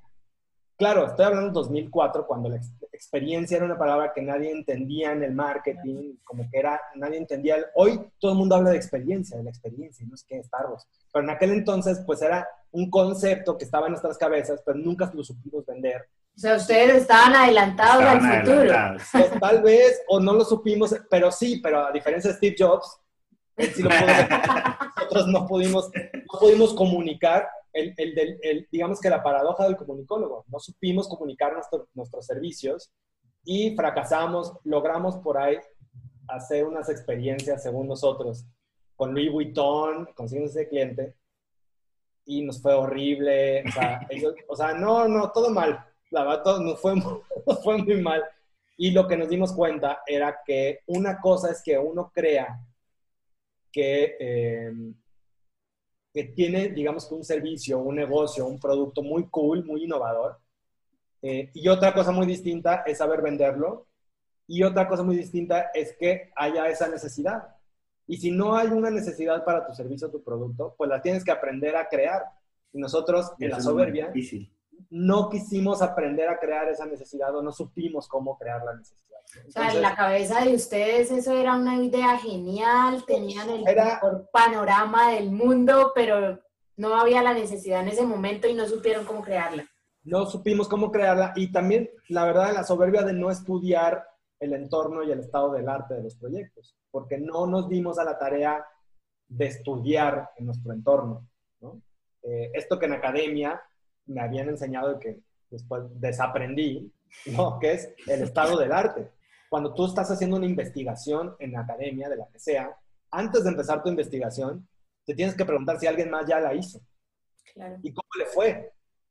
¿Y a cuántos más la han hecho y qué han pensado para que lo que tú vas a traer a la mesa sea nuevo? en ese sentido, eh, entre la soberbia de la juventud, de que éramos muy cool, hacemos teatro experimental, nos y la vida y sexo libre, ¿sabes? O sea, era, era, un, era un mundo, un momento muy, este, efervescente, o sea, muy, muy, este, chingón, ¿no? O sea, muy, muy intenso. y que pensábamos que solo con eso nuestras caras bonitas nos iban a comprar y pues, pues nada. Eso Oye, eso me, no, y eso me, me pone a pensar en, en, lo que hablábamos, o sea, muchas, las personas, las ideas no se vuelven grandes hasta que no se ejecutan, pero para ejecutarlas pues tiene que haber una necesidad, tiene que haber alguien que lo compre, tiene que haber alguien que le guste y eso pasa mucho, o sea, uno se inventa cosas en la cabeza y uno dice, esto es genial, esto va a ser un boom. Y luego después de que se da cuenta, pues no. O sea... Sí, totalmente. No, entonces uno, uno debe de pensar eso como que entender eso cuando, cuando, sobre todo cuando estás emprendiendo también. O sea, que em, nosotros vemos mucho eso en Shark Tank también. Tú ves proyectos en, en Shark Tank que dices, ¡Uf! ¡Qué increíble! ¡Qué talento! ¿Qué diseño de producto? Oye, pero ¿quién te va a comprar tu producto? No, pues no importa, porque es tan cool que alguien lo va a querer. Es como, pues no, güey. No, no, no, funciona así. ¿No? Entonces, Oye, Ricardo. Bueno, sí. Y después, y después de todo esto de la, de, de el mandado, ¿tú de qué vivías? O sea, me dices que te fue de la chingada, pero yo quiero saber cómo te sostenías, o sea, ¿qué pasaba? ¿De qué, trabajabas aparte? ¿Side job? ¿Qué? Me acuerdo que renuncié a la universidad después de dos años con unos ahorros y pues en ese momento pues tú no estás pensando en el, en el día, estás pensando por suerte en el día siguiente, ¿no? La verdad, en ese momento yo pensaba en el día siguiente porque además toda mi vida, eh, digamos que de los años atrás, desde la preparatoria, o desde la finales de la secundaria hasta la universidad, pues había sido bastante, con bastante incertidumbre. Entonces yo no sabía qué iba a pasar el día siguiente y como que nunca había, eh, digamos que, como me iba, digamos que, haciendo la vida poco a poco, ¿no? Como muy en corto. Entonces me acuerdo que tenía las, eh, lo que se llama como la, era como un seguro de retiro de que me habían, de que yo renunciaba a la universidad. Y con ese dinero me compré un boleto de avión a España y me fui un mes a viajar. Obviamente regresé como con dos pesos de la bolsa y, creé, y armé el mandado, pero primero me fui a viajar, viajar. Entonces no tenía un peso, como bien intuyes. Eh, habían ganado algunas, algo de dinero. Había ganado algo, algo de dinero con, este, con el mandado, pero no mucho. Y pues justo esto que te decía que mis amigos de la prepa se habían mantenido en mi vida y habíamos creado una red muy, muy bonita. Yo vivía con tres amigos de la preparatoria, vivíamos en un departamento en la colonia Cuauhtémoc, que es una colonia eh, tradicional muy bonita al centro de la Ciudad de México. Em, este, y pues pagábamos pues, algo de renta, pero no era un problema y pues nos íbamos ahí como ayudando con la renta, y unos meses sí, otros meses no. Y después de que lo del mandado no funcionó, yo me volví freelancer, ¿no? Ok. Este, porque dije, no regreso a la universidad porque yo no me equivoqué. Entonces, eh, entré a una casa, una especie, eh, digamos que estoy hablando como 2004, 2005, por ahí. Pues sí, como 2005. Eh, pues no había hubs, ni había WeWorks y esas cosas, pero sí había eh, un amigo tenía una casa, una casa que era su oficina, su estudio, y le rentaba espacios como diferentes personas. Entonces me rentó un espacio, literal, un escritorio, y me fui ahí a emprender solo, ¿no? Ya que no me había funcionado con Estelita con Sergio. Y, este, y empecé a hacer cosas de contenido, a escribir creatividades, no sé qué. Y ellos mismos me generamos una comunidad ahí de profesionales y empecé a trabajar en comerciales, entonces escribía el copy del comercial, escribía no sé qué, asistía a Pero Ricardo, nos estamos yendo muy allá, o sea, ¿tú cómo comenzaste formalmente en este mundo del que... Esos fueron los primeros pasos, me imagino, de los guiones y del texto narrativo, pero, pero ¿cómo, o ¿De sea... dónde nació la idea de escribir? Sí, ¿De dónde tú dijiste que eres un comunicador, pero me voy a dedicar a esto? Bueno, qué buena pregunta. Eh...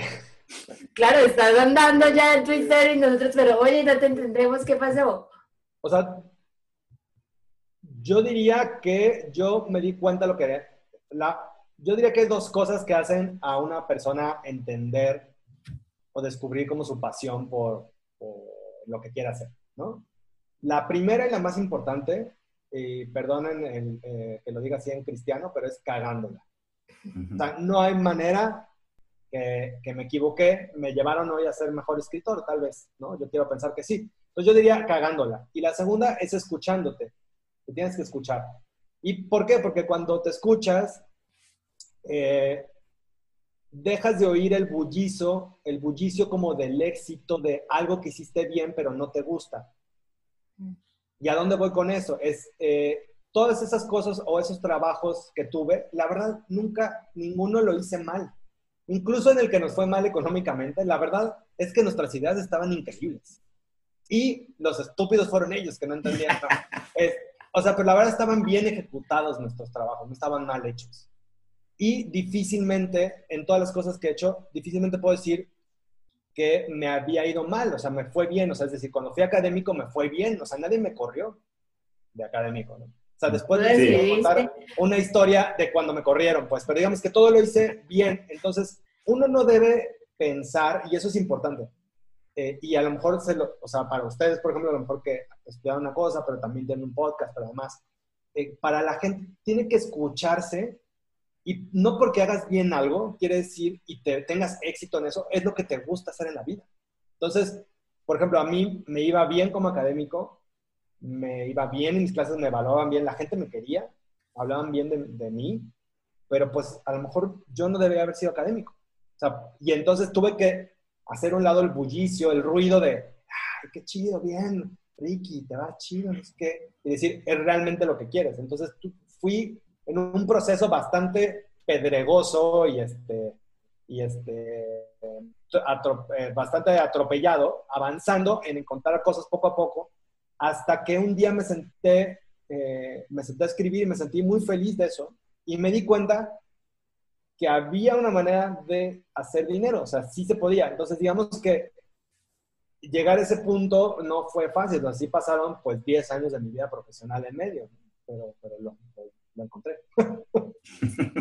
no, no, sé si te respondía nada más. Sí, sí me respondiste. Igual, ¿sabes que me parece algo muy interesante? Y es que desde, desde siempre, Ricardo, fuiste fiel a las cosas que realmente te gustaban y te hacían feliz.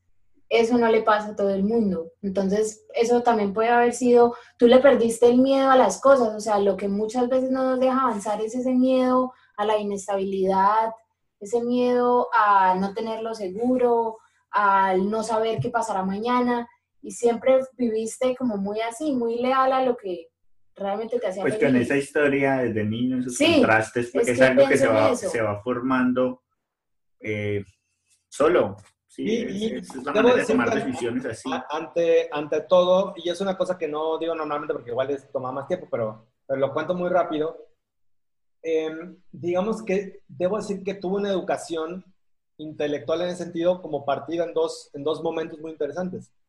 Por un lado, mi mamá siempre estuvo de muy niño, mi mamá estudió pedagogía, entonces, eh, digamos que toda su vida yo fui su experimento un poco, entonces, a ver, vamos a hacer este ejercicio con este niño, vamos a darle estos libros a leer, o sea, como su primer hijo fue su experimento pedagógico, de aprender cosas, aprender cosas que había aprendido en su universidad, aprenderlas conmigo a ver si funcionaba. Eh, por ejemplo, yo, yo soy disléxico, ¿no? Y mi mamá me, me, ayudó mucho de niño, ¿no? O sea, con la dislexia.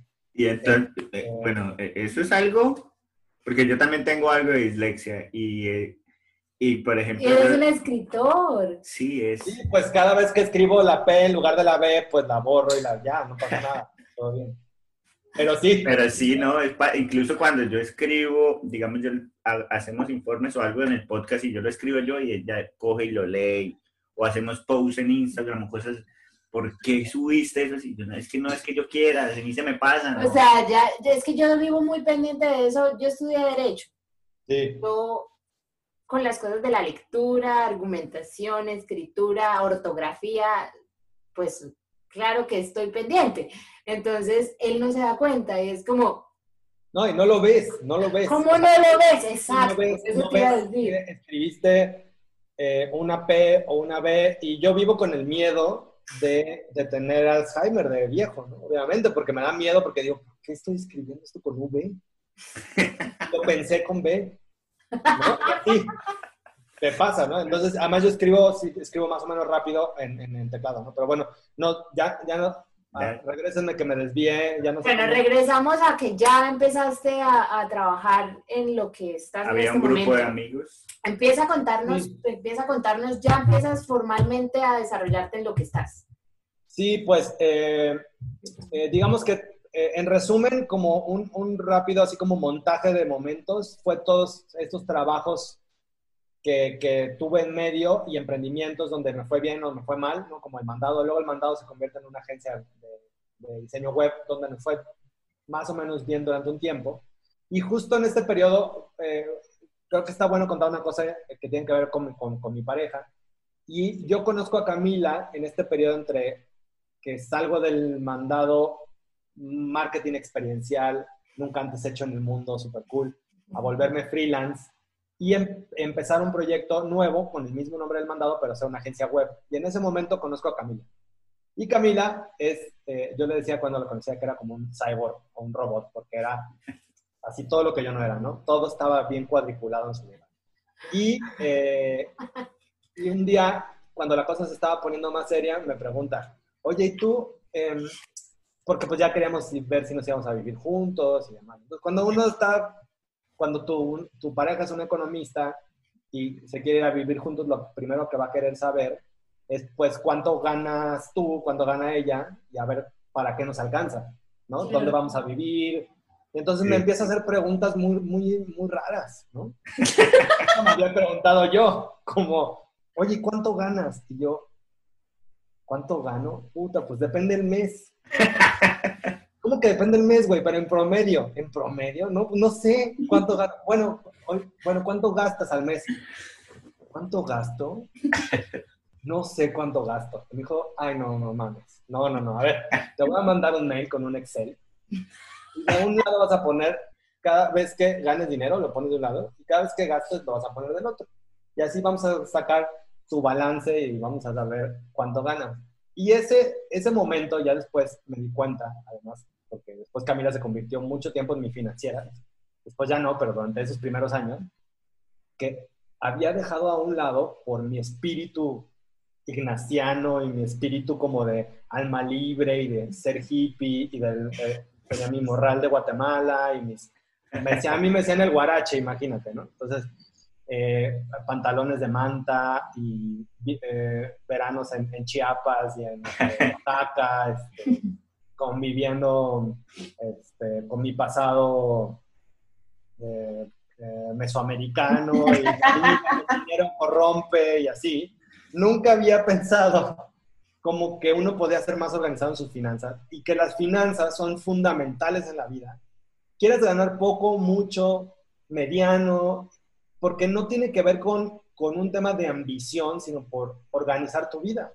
Y porque puedes ser mejor profesional en tu trabajo si sabes cuánto ganas y cuánto pierdes y cuánto gastas. ¿no? Mejor persona, ¿no? Entonces, digamos que fue un primer wake-up call de, de, de, de Camila que me dijo, eh, a ver, dude, tienes que aprender a saber cuánto dinero tienes en la vida. Entonces, eso, imagínate, antes de eso yo había querido ser empresario sin saber cuánto ganaba eh, o cuánto perdía, ¿no? Entonces, eh, estaba eh, totalmente cegado por, por la idea de que la creatividad y la buena onda y el talento lo soluciona todo, cuando en realidad tienes que aprender a gastar dinero, tienes que aprender a, a, este, a ahorrar dinero, tienes que aprender a administrar tus recursos. Entonces, ese momento fue muy importante eh, porque después de eso transicioné ya como a una empresa mucho más organizada, que era el mandado, el despacho de diseño web, que fuimos socios tres años.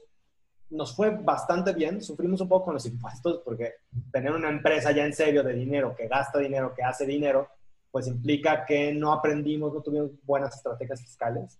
No lo tomen a la ligera todos los que tengan, sean emprendedores, aprendan a trabajar con, con eh, incluso yo ya he tomado ya cursos de finanzas eh, eh, dedicadas como a los impuestos, porque es todo, toda una ciencia, los impuestos. Entonces, em, ya, ya muy clavado profesional, pero ahí aprendimos mucho, tanto Gerardo, que es mi, fue mi socio y gran amigo de ahí, y Jorge, los tres aprendimos muy bien de que ser emprendedor implica todo el paquete, no nada más es la parte cool como de diseñar páginas web, sino la parte difícil que es hacer tomar decisiones de cómo cómo gastarte el dinero. Hacerte responsable. Hacerte responsable, pagar tus impuestos y demás. Pero nos fue muy, muy bien. Yo puedo decir que, que, fue una empresa en donde nos fue, nos fue chido. Pero todo ese periodo, digamos que aprendimos, porque siempre tuve yo como dos grandes pasiones en la vida, la escritura o la comunicación, la parte de contenido y el diseño. ¿no? Y incluso al día de hoy, o sea, siempre eh, eh, tú vas a ver como cuando leas un proyecto que entrega nuestra empresa, siempre vas a ver que hay, el, el diseño tiene que estar al mismo nivel de la calidad del contenido. O sea, si el diseño, no, pues el diseño es igual de importante. Para nosotros la forma es fondo y el fondo es forma. ¿no? Entonces, em, en ese sentido, digamos que em, por eso le entré al diseño web, pero imagínense cómo fui como dando tumbos, ¿no? De ser académico a tener una empresa de experiencias de marketing, a tener una empresa de diseño web, después a trabajar en un banco como director de marketing en un banco, porque después de eso me fui director de marketing de un banco. Y ahí sí dije, eh, nunca en mi soberana vida vuelvo a trabajar en una empresa. Ahí sí dije, basta, esto no es lo mío, ¿no? O sea, y fue un año muy tenso, muy, muy... Eh, ¿Duraste un año? Un año en el banco. Sí, duré un año porque me di cuenta de que si no, no me iban a dar el bono de final de año. Había que durar el año había que durar el año, que además eran cinco meses de sueldo. Imagínense. ¿Cómo perdérselo? ¿Cómo perdérselo? Entonces... Eh, ya te habías aguantado todo eso que no querías, pues ya era menos. Pero eso fue gracias a que un día le hablé a Camila llorando porque estaba, la estaba pasando muy mal y venía en el coche llorando literal del coraje, porque estaba muy enojado. No, no estaba llorando de tristeza, sino de, de enojado. Mm. Y le dije, voy a renunciar mañana. Y me dijo, está, ¿estás loco? ¿qué? ¿Por? No, estos son los estúpidos, los odio. Así que me humillaron, eso no lo puede soportar nadie. Bueno, listo, ya, sí, ya. ¿Ya acabaste de llorar? Sí, ya. Ok, bueno, ¿cuándo te dan el bono? En febrero. Era, era diciembre. Me dice, ok, vas a renunciar en febrero. Claro. Está bien. Muy, acertada e inteligente ella. Pues, Camila fue mi asesora financiera los primeros años de mi vida, me ayudó mucho. Ya hoy ya, este, obviamente no se, no se involucra en eso, y además ella es una persona muy importante, con cosas más importantes que hacer. Pero, este, pero durante una buena etapa me ayudó a entender las finanzas y el dinero, que es fundamental. Entonces, digamos, perdón, perdón que di tanta vuelta, pero digamos que para llegar como a aterrizar a la idea de que después de todo ese tiempo, y de varios fracasos. El, digamos que el último gran fracaso es en el sentido de que, pues claro, tú sientes un fracaso cada vez que das una vuelta de timón, ¿no? Eh, salgo del banco, entro de socio, yo, yo sentía que sí iba escalando en la importancia de mis responsabilidades como profesional, pero que seguía dando giros, ¿no? Eh, me invitan de socio a una agencia de branding otra vez, una cosa sí que tenía que ver con lo que yo había hecho, pero no era exactamente lo que había hecho. Sí. ¿Qué es lo que me di cuenta que Hyperbrandy, esta empresa a la que entré como socio con, con, Beto, eh, sirvió también como un laboratorio para empezar a hacer storytelling. Ahí sí puedo decir que dije, ok, voy a incorporar las ideas que yo tengo de lo que yo quiero hacer a esta empresa y nos fue muy bien. Fui... Eh, Fui dos años socio, casi dos años si no me equivoco, y, eh, y, aprendí en todo este proceso que les cuento, creo que les puedo decir que tuve dos grandes aprendizajes. ¿no? Uno es que me di cuenta que puedo, puedo soportar cualquier cosa en la vida menos la humillación. Cada uno de nosotros tiene límites en la vida. El mío es la humillación. Eh, simplemente no la tolero. O sea, no la tolero. No, no puedo con eso. Y entiendo que hay entornos laborales donde hay gente que es muy talentosa, que son genios, genias, gente especial tocada por la mano de, Dios, ¿no?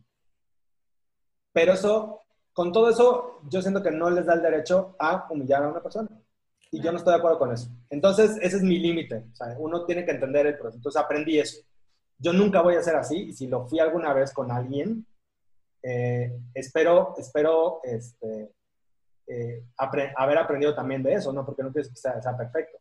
Em, uno tiene que aprender. Y yo he aprendido muchas cosas en la vida. O sea, la persona que soy hoy no lo era hace 15 o 20 años. O sea, quería otras cosas estúpidas de la, vida, ¿no? O sea, este, no había aprendido em, eh, cosas que el día de hoy creo que entiendo mejor. Y la segunda, que es creo fundamental, es que cuando te dicen que no te quieren, que es lo, es lo más jodido que te pueden decir, no te quiero, no quiero, no quiero estar contigo, ¿no? O sea, en el amor o en, la en lo profesional.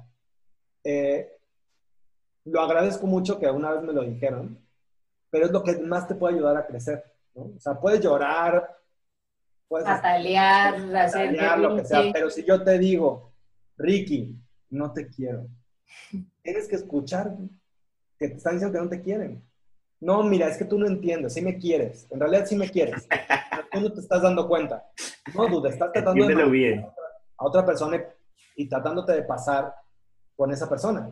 Entonces, cuando entré a la agencia de branding, hubo un momento donde el socio mayoritario de la agencia me dijo, te voy a comprar tus acciones, ya no quiero que seas socio. Y dije, mierda, nunca me habían rechazado, maldito bastardo. Y yo me, me, fui, me fui muy triste, ¿no? De ahí. Eh, después entendí las razones de, de, Alberto, de por qué lo hizo. Y no tenía nada que ver con que no fuera yo bueno o no, pero que te rechacen es bueno también. Es donde más aprendes. Eh, esos fracasos de que te digan, no eres bueno para esto, no quiero que seas parte de algo, te tiene que servir de algo para, para seguir adelante. Entonces, para mí esas dos cosas son fundamentales en la vida y te, eh, esos momentos duros de que te digan no te quiero o que te humillen, te forjan como persona, como profesional y también te permiten aprender de, aprender de ellos, ¿no? Entonces, salgo de la agencia de branding eh, sintiendo que el mundo, el mundo no me quiere, que soy un perdedor. Y eh, justo otra vez escucho a la, a la, voz de la sabiduría, que es Camila, y me dice, Dude, deja de llorar. Y empieza a hacer lo que más te gusta. ¿Por qué no haces lo que más te gusta en la vida? Y dejas de preocuparte por hacer lo que crees tú que es más cool o más eh, chévere o más, más, donde vas a ser más reconocido. Haz lo que más te haga feliz, haz lo que te gusta. ¿Por qué no haces lo que te gusta? Ya. Y yo, puta, pues lo que más me gusta es escribir. Lo que más me gusta es hacer contenidos. Y entonces, por primera vez en, mi vida, tuve un ataque de ego y le puse a mi empresa WAR Contenidos, que también decían H. Eh, se llamaba WAR Contenidos para tiempos de guerra. Qué profundo y creé y armé una agencia eh, de contenidos. Y ahí, digamos que todo este, después me di cuenta que todo este ir y venir, como del branding, del diseño, de la academia, es que War Contenidos y ahora, como se llama hoy mi empresa, que es Giant, con quien, que la comparto con Cristian, que somos socios este, de partes iguales, eh, que War Contenidos es una evolución, Giant es una evolución de War Contenidos, eh, pero ambas empresas son justo el resultado de todo ese proceso. Y es muy probable que no hubiera llegado todo eso eh, sin haber tenido, eh, no hubiera llegado a War o a Giant sin todo lo que haya tenido. Pero, este, pero ni modo, a mí me tocó así, me tocó ese proceso largo. Ojalá, y, y ¿qué puedo decir que aprendí de ese proceso? Que eh, tal vez me tomó más tiempo entender la importancia de escuchar lo que uno quiere. Estaba tan preocupado en mi vida, por sobrevivir, por hacer cosas chidas, por, e incluso por el ego de, de sobresalir. Porque eso es una cosa de nuestra especie también. Queremos sobresalir, queremos ser buenos, queremos ser los mejores. Y me estaba dejando de preocupar de, incluso estaba prostituyendo lo que yo sabía hacer bien. ¿no? O sea, uno prostituye su talento en vez de, eh, en vez de hacer lo que uno le gusta. O, lo que, o sea, y entiendo que uno no puede ser bailarín de ballet. Eh, o sea, si hoy yo digo, hoy quiero ser bailarín de ballet, pues claro, ¿qué ballet eh, importante del mundo me va a contratar? por más que yo quiera hacer eso, ¿no? También uno tiene que entender que, pues, pues una cosa es un hobby y otra cosa, y otra cosa es dedicarse a eso. Uno tiene que trabajar para, para poder trabajar, para poder vivir de lo que le gusta. No sale natural, ¿no? O sea, también que no se confunda pero tampoco puedes hacer cosas en las que te va bien simplemente porque te va bien. Entonces, en e, eso me tomó pues 10 malditos años. Eso está muy interesante. Esa partecita está muy interesante. Claro, el que uno puede ser en algo muy bueno, pero eso no tiene que ser lo que te hace feliz. Entonces, ¿qué vas a decidir hacer? En lo que eres muy talentoso y tienes una habilidad y una aptitud buenísima, pero vives infeliz toda tu vida. Claro, y, la verdad es que yo, ahora que me vi The Last Dance de Michael Jordan, que estoy muy obsesionado con la serie, una cosa que me, aprendizaje interesante de esa serie es que Michael Jordan todo el mundo piensa que, igual que Messi o el que me digan, este... Chicharito. Eh, no, no, por ejemplo, Chicharito es un ejemplo de eso, o sea, justamente, a mi parecer, ¿no? O sea, Chicharito eh, puede ser que no tenga la, la, poesía en sus piernas como las tenía Maradona, pero pues el dude está ahí como un grande. ¿Por qué? Porque el dude dijo, yo quiero ser futbolista y yo me quiero dedicar a esto, y todos los malditos días de su vida ha trabajado por eso. Y Jordan, así uno lo ve jugar a Jordan y dicen, este, o sea, es poesía jugando básquetbol, ¿no? Sí. Pero tú escuchas a sus entrenadores de la prepa y los entrenadores dicen, el tipo era del promedio, no era tan bueno. ¿Por qué se hizo bueno? Porque el tipo escuchó, porque el tipo entrenaba al triple que todos los demás y porque era un obsesionado con la idea de ser el mejor, pero ser el mejor a, trabajando, no simplemente porque eres talentoso. Entonces, en esa obsesión de, de, poner tus propias aptitudes al límite, Entonces, yo sí creo que, em, que uno tiene que decidir, ¿no? O sea, eh, y también tienes que decidir si te gusta vivir bien, si te gusta el confort, si te gusta la buena vida, ¿no? O sea, y eso también es muy valioso. O sea, pienso yo, de las cosas tristes del post-COVID, pero a mí me encanta viajar, me encanta comer, ¿no? Pues eso cuesta. Entonces, bueno, pues hay que trabajar. Si quiero comer bien y si quiero viajar. Ahora, tal vez es más importante para mí em, mi tiempo libre y entonces quiero trabajar menos. Entonces, pues a lo mejor gano menos, pero nadie me va a quitar mi tiempo libre. Entonces, creo que uno tiene que decidir qué quiere de su vida y lo tiene que hacer a partir de eh, escucharse, de, de, ver qué, qué te, qué te, qué te pone en un, en un, sentido más de, digo, ojalá todos estuviéramos en plenitud todo el tiempo, pero pues al menos de estar bien, estar confort, con, con confort, con tranquilidad. Sí, mira que... que uno tiene que pagar, ¿no? Mm, pues así es. Mira que estaba escuchando unas reflexiones de economía y de todo esto. No sabía que la economía me interesaba hasta que lo escuché. No, claro, es que las, finanzas son muy importantes. Para mí, uno de los grandes momentos en donde me di cuenta de la importancia de entender el dinero. La primera, cuando conocí a Camila, y me dijo cuánto ganas y no sabía. Y qué mierda. Y te pusieron la tarea de Excel. Lo del cuadrito de la balanza de flujo de, eh, de, este, ingresos y egresos. De, este, de tu dinero. Y la segunda es cuando entré como director de contenido de Shark Tank, ¿no? Este, con Cristian, cuando nos hicimos directores de contenido. Hacia allá quería ir, Ricardo. O sea, ¿cómo ya empiezas a vivir de lo que te gusta, de tu sueño? Y cómo llega Shark Tank México, Shark Tank Colombia, ese programa tan grande de historias de emprendedores y toda esta cosa también que tiene que algo que ver contigo. ¿Cómo pues mira, para todos los que nos dedicamos a, eh, a, cosas que tienen que ver como, vamos a decirlo así, con la industria naranja o pues, cosas que tienen que ver con cultura y entretenimiento, pero que estamos en una industria, eh, yo les digo a todos, eh, y a todas las personas que se quieren dedicar a, cosas de este estilo, es que no sirve que tengas solamente como intenciones de ser una buena escritora, un buen escritor, un buen diseñador. Tienes que diseñar todos los días, tienes que dibujar todos los días, tienes que escribir todos los días. Y si no tienes clientes, te inventas clientes y, y haces supuestamente como si te hubieran contratado y te pones a diseñar, te pones a escribir, te pones a escribir, te pones a escribir. Porque el día que se abra una puertita y te digan, oh, por cierto, este, de casualidad, tú me escribes. Y tú dices, sí, claro, siempre he sido un escritor. Me mandas tus textos y no tienes nada. Ese día, esa puerta, va a pasar otros dos años para que se vuelva a abrir otra puerta.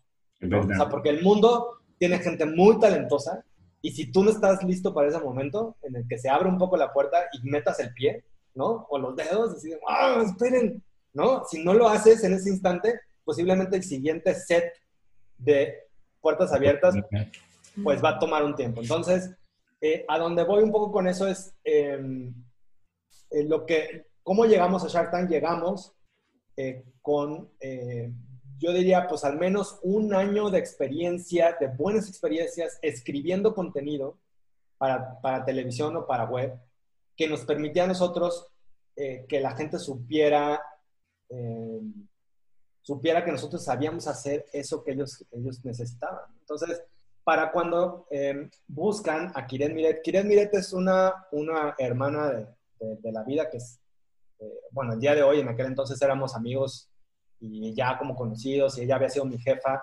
en un oscuro pasado del que no cuento mucho, que fui BJ de MTV, pero ella fue mi jefa, mi jefa porque yo daba noticias en MTV, ¿no? Este, y ella fue mi productora y ahí nos conocimos. Y un día eh, le cuento, o sea, le cuento, eh, nos vamos a comer, y le digo, oye, eh, tengo esta empresa que se llama Guar, hacemos contenido, no sé qué, tú eres productora, si necesitas que alguien escriba para ti, yo soy, yo soy tu hombre. Yo soy la persona indicada para que escriba. Yo soy la persona. Yo soy esa persona que necesitas. Entonces ella, tenía una productora y hacía muchos contenidos. Yo me di cuenta que le estaba yendo bien y dije, me tengo que pegar a Kiren y a otras personas que hacen contenidos. Entonces le ofrecí mis servicios eh, y empezamos a hacer contenidos para ella. Hicimos muchos behind the scenes, que fue una, una escuela bien padre, porque estaban bien pagados, ¿no? Y aprendimos muchísimo de musicales. Hicimos el behind the scenes del Rey León y, me, este, me, aprendí todas las canciones en, este, del musical y me enamoré de la llena y, este, porque la, la, este, y las llenas eran muy divertidas y, y había una, un lotardo también. O sea, me sabía, es muy chistoso porque veíamos las imágenes de, todo, de todos ellos, pero ellos no nos conocían. Entonces, cuando los veíamos y nos veían cara, y estos males, ¿por qué nos ven así? Como tan emocionados. Y claro, nosotros llevábamos meses viendo su contenido, porque nos llegaba el material del documental y escribíamos, escribíamos de ellos, pero ellos no nos conocían, ¿no? porque nosotros estábamos en nuestro escritorio trabajando. Sí. Eh, pero bueno, escribimos el behind the scenes de un chorro de, de, musicales de, México. Y empezamos a hacer branded content y empezamos a trabajar para televisión, para Discovery sobre todo, para para eh, History, para Home and Health, este, y empezamos a hacer mucho contenido corto, formatos cortos, ¿no? Y en el formato corto se aprende mucho porque es como, hay que tratar de sintetizar ideas muy rápido y, entregarlas como muy concisas, muy contundentes. Entonces, toda esa escuelita que fue a hacer formatos cortos y formatos para digital, eh, nos llevó a que cuando le preguntaron a Kiren, oye, eh, bueno, le ofrecen es muy chistoso porque a ella le habían ofrecido ser la directora de casting de Shark Tank.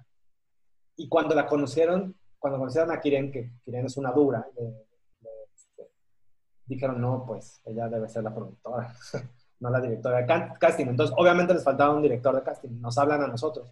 Y nosotros les dijimos, no, pues nosotros no hacemos casting. También es eso, uno tiene que saber lo que hace. Luego nos dimos cuenta que sí hacíamos casting porque en realidad lo que, que necesitaban era un director de contenido y el director de contenido normalmente en los reality shows se involucra en el casting, porque el casting es el contenido, ¿no? O sea, son formas de ver la cosa. Entonces, nos habla un tipo divertidísimo, divertidísimo, que hoy sigue siendo un gran amigo y hoy, hoy además es un ejecutivo muy picudo en el mundo del entretenimiento, que se llama Frank Scheuerman, colombiano. Este, muy divertido. Y Kiren da mi nombre y el de Cristian. Dice, estos güeyes podrían ser los directores de contenido de Shark. Y de repente escuchamos, nos, nos dice, quieren, les va a hablar Frank, ¿no? Ay, puta nos peinamos, no sé qué. Estamos en la llamada, esperando como, como que nos, nos marquen, Cristian y yo muy nerviosos. Y de repente entra la llamada y se escuchan niños y gritos. Y, no, no, Sebastián, bájate de no sé Bueno, bueno, bueno eh, Richie, este, Cristian, ¿cómo están? Soy Frank, este, perdón, pero estoy aquí en la vacación y no sé qué, y voy a la finca, y, pero siéntate bien, y no sé qué, estaba como peleándose con los niños mientras hablaba con nosotros, lo cual ya como que nos aligeró mucho la entrevista de trabajo. Claro, claro ustedes estaban todos tensos. Eso sí, oye, este loco que... Y este, ese tipo no nos conocía, nunca había a hablar de nosotros, Kiren había podido decir, bueno, estos tipos trabajan bien porque pues ahí está su trabajo y por eso nos recomendó. Pero todo fue de feeling. O sea, entonces, la verdad es que uno nunca sabe cuándo alguien va a creer en uno, pero si esa persona cree en uno y ese es tu trabajo ideal, pues te avientas. Entonces, nos dijo unas cosas como de lo que implicaba el trabajo, de lo que nosotros no sabíamos nada. Porque nunca habíamos hecho un reality, ¿no? Y por más que conocíamos y a de escribir y así, Y entonces, cuando te, mi punto es como cuando te llega esa oportunidad, pues te lanzas. Te lanzas y, nos dijo, no, y ustedes tienen que hacer esto, tienen que hacer esto. Y Cristian y yo nos volteamos a ver así como de, mierda. No, pues, y lo pueden hacer. Y nosotros, sí, claro. claro que sí. ¿no? Este, y luego, hoy nos sigue reclamando Frank porque Cristian ya tenía boletos de, porque esto era diciembre, Ya tenía vacaciones compradas, ¿no? Y entonces Cristian dice, bueno, sí, pero empezamos el tal día de diciembre porque me voy de vacaciones. Y Frank, ¿cómo se van a ir de vacaciones si le estoy dando un trabajo nuevo? No sé qué. Yo, no, no, no, no, se va Cristian, pero yo me quedo, yo no voy de vacaciones. Entonces ahí como que Cristian así de, pero este loco, ¿por qué? Si la vacación ya la teníamos Yo, no, no, espérate, ahorita vemos cómo. Y total, agarramos el trabajo, confiaron en nosotros y se dieron cuenta que pues estábamos a la altura. Y la verdad es que eh, después, de, después de cinco años con Shark Tank, te puedo decir que, mm. eh, eh, y que llevamos en esta temporada al menos dos récords de rating como de más vistos en la historia de Shark Tank, y el programa la está rompiendo, medio millón de, de, suscriptores en el nuevo canal de YouTube. Este, la verdad es que le está yendo muy bien al, al programa, estamos muy felices. Y todo ese trabajo que hicimos en Shark Tank México fue lo que permitió que Cristian y yo fuéramos a Colombia a hacer Shark Tank Colombia. Porque ¿quién hubiera pensado a unos mexicanos para hacer un reality en un lugar como Colombia que tiene una escuela muy buena de, o sea, que habían hecho la gran escuela de, Latinoamérica del reality show, o sea, entre Argentina y Colombia son las escuelas de Latinoamérica de reality. O sea, en México nadie creía en el reality hasta después. Entonces, Hubieran podido tener a otras personas mucho más talentosas y que los llamaran a No sé, por lo menos 10 nombres o 20 nombres de gente talentosa que pueden haber hecho contenido en Colombia. Ahora, ¿qué hicimos nosotros cuando fuimos a Colombia, que fue muy importante? Eh, la gente de Colombia, obvio, pues no, no confiaba en nosotros al principio. Dijo, no, pues estamos un colombiano aquí. Y entonces Kiren, eh, muy inteligente, nos dice, hablen con un colombiano que yo ya entrevisté, que se ve interesante, para que sea su contacto en, Colombia y empiecen a trabajar con él. Y hoy ese colombiano es uno de nuestros hermanos de la vida, Camilo Herrera, que eh, nosotros en un momento, eh, por una grilla interna que no entendíamos muy bien, no lo querían contratar y nos parecía un tipo muy talentoso. Y peleamos con él como si fuera uno de nosotros. Y esa pelea por Camilo, que era alguien que conocíamos también por teléfono, pero que habíamos visto de su talento y de su capacidad, nos dio la confianza después como para creer como en el talento colombiano. Porque en este mundo de la televisión y el entretenimiento también hay mucho, mucha envidia. Mm. Y la gente es muy de, para avanzar te tengo que aplastar. Y yo, con esta filosofía hippie que tengo de que no me gustan las humillaciones, nunca he creído en eso. Yo nunca he creído en que hay que aplastar al otro para seguir avanzando. Yo creo que se puede trabajar con el otro, o en todo caso, en una competencia justa, ganar, ganar una cuenta o ganar un, trabajo, ¿no? Pero este mundo es tan chiquito y todo el mundo se conoce con todo el mundo, que el día, eh, en el día en que alguien, este, que, del que hablaste mal, o el que le gritaste, al que humillaste, al que le faltaste el respeto, eso se va a saber porque somos cuatro personas en la industria, ¿no? Entonces, tú mañana preguntas en un trabajo, este, oye, y este, Juan Camilo, fíjate, ¿lo, conoces? Este, no, pues sí, lo conocí en un podcast. Oye, Melissa, sí. O sea, todo el mundo se conoce en este mundo. Entonces, eh, eh, el hecho de apreciar y respetar el talento de Colombia este, y de los colombianos con los que hemos trabajado, nos permitió también a nosotros como ser respetados allá, ¿no? Entonces, ese proceso de, de, Colombia y de México fue, de Shark Tank fue muy interesante y nos puso ya a jugar como en las grandes ligas, ¿no? Que fue a lo, que, estamos, en lo que estamos hoy, que... que, es muy interesante todo eso. ¿Qué días me estaba viendo el, el backstage de, de la, Casa, de Papel? Mm y cómo, por ejemplo, los guionistas son tan importantes. Uno, la gente que ve películas, yo por ejemplo no tenía ni idea qué tan importante era un guionista en una producción. Es el que le da la personalidad al, al, al, actor. O sea, el guionista le pone la personalidad a cada actor y pues es increíble cómo, digamos, en, en, en lo de la casa de papel, hacían los guiones para el capítulo que iban a grabar al día siguiente, o sea, todo era contratiempo. Pero con esto de los, de los, de los realities, ¿cómo, cómo es eso? Eh, dos cosas te, te cuento, qué, qué, qué, interesante porque justo hacia ahí, si no me lo preguntabas, igual te lo iba a decir. porque el reality es, es, muy este, despreciado en ese sentido. Primero, una cosa muy importante, la diferencia entre las películas y las series es que las series son, so, las películas son sobre un conflicto que le pasa a una persona, las películas son sobre un, un, un acontecimiento, un conflicto que sucede, y las series son sobre las personas, sobre los personajes. Entonces, eh, en las series, eh, el guionista, eh, en, las en, las películas el guionista escribe un guion y se lo entrega a la producción, al director, a quien sea, y ya, y todo bien, pero en las series, los escritores son más importantes que los directores y son como centrales en la importancia del desarrollo de una producción. Entonces, en las series, tú por eso ves a los escritores, al head writer o al showrunner, que el showrunner, digamos que es, normalmente se desprende, eh, digamos que es el, el, gran pivote que toma las decisiones de una serie entre la parte del dinero y la producción y la parte creativa y el contenido. Pero digamos que los, los, los escritores, la mesa de escritores y el head writer son los que tienen decisiones fundamentales como en, en las series de ficción, o sea, y son eh, el centro de la creatividad. No como en el mundo del cine, en donde el director o la directora es el centro de la creatividad, el corazón del, del, del contenido. ¿no? Entonces, por eso son tan importantes los directores en, en, en las series. Ahora, pasando al reality.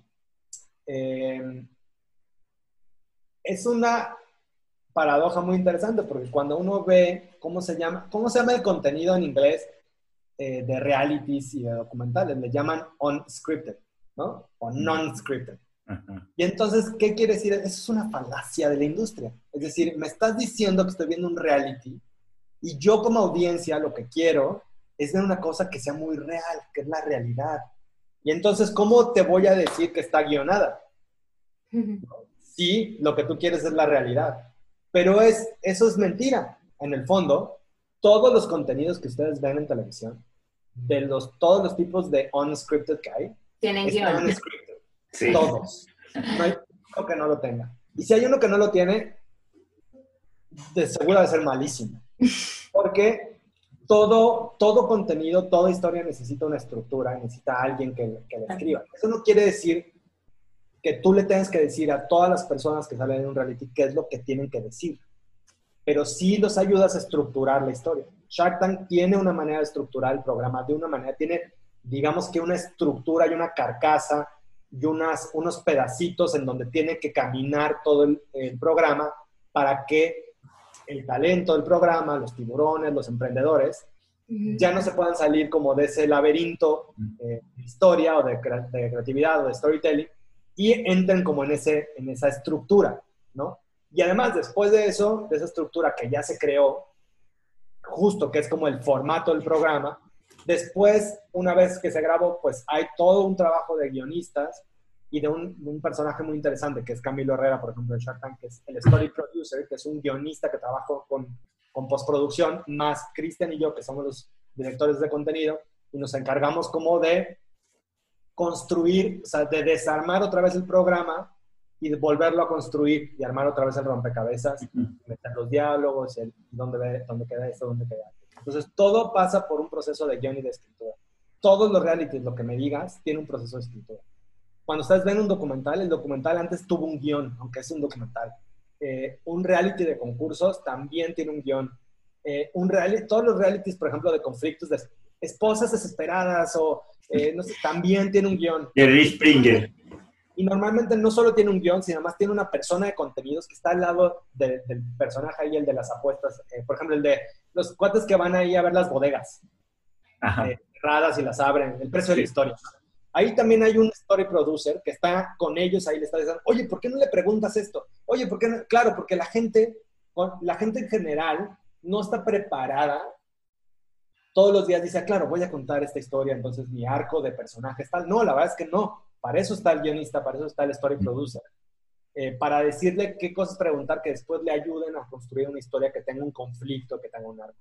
Uno en la vida, o sea, mi vida mi vida y las de ustedes no pasa, o sea, la verdad es que somos muy aburridos en general, pero las historias se tienen que contar de las partes divertidas, de los conflictos, de, de, las, de los, los tropiezos. Nadie quiere ver que le vaya bien a la gente, o sea, la verdad es muy, muy aburrido. Muy aburrido, es muy aburrido. Tú quieres que les vaya mal, que sufran y que después se sobrepongan como ese sufrimiento y triunfen pero primero los tienes que ver sufrir de alguna manera. Claro. Yo escuché en algún lado eso, como si quieres contar una buena historia, primero tienes que vivir una que te rompa los huesos, y es verdad, o sea, uno no, ahorita, es que yo me la paso escuchando podcast, pero, pero decía alguien como, si de verdad quieres vivir esa historia, o sea, vas a tener que aguantar latigazos, tropiezos duros, porque uno no es a uno no lo inspira una persona que no ha fracasado, a uno no lo inspira una persona que no ha tenido tropiezos ni procesos duros.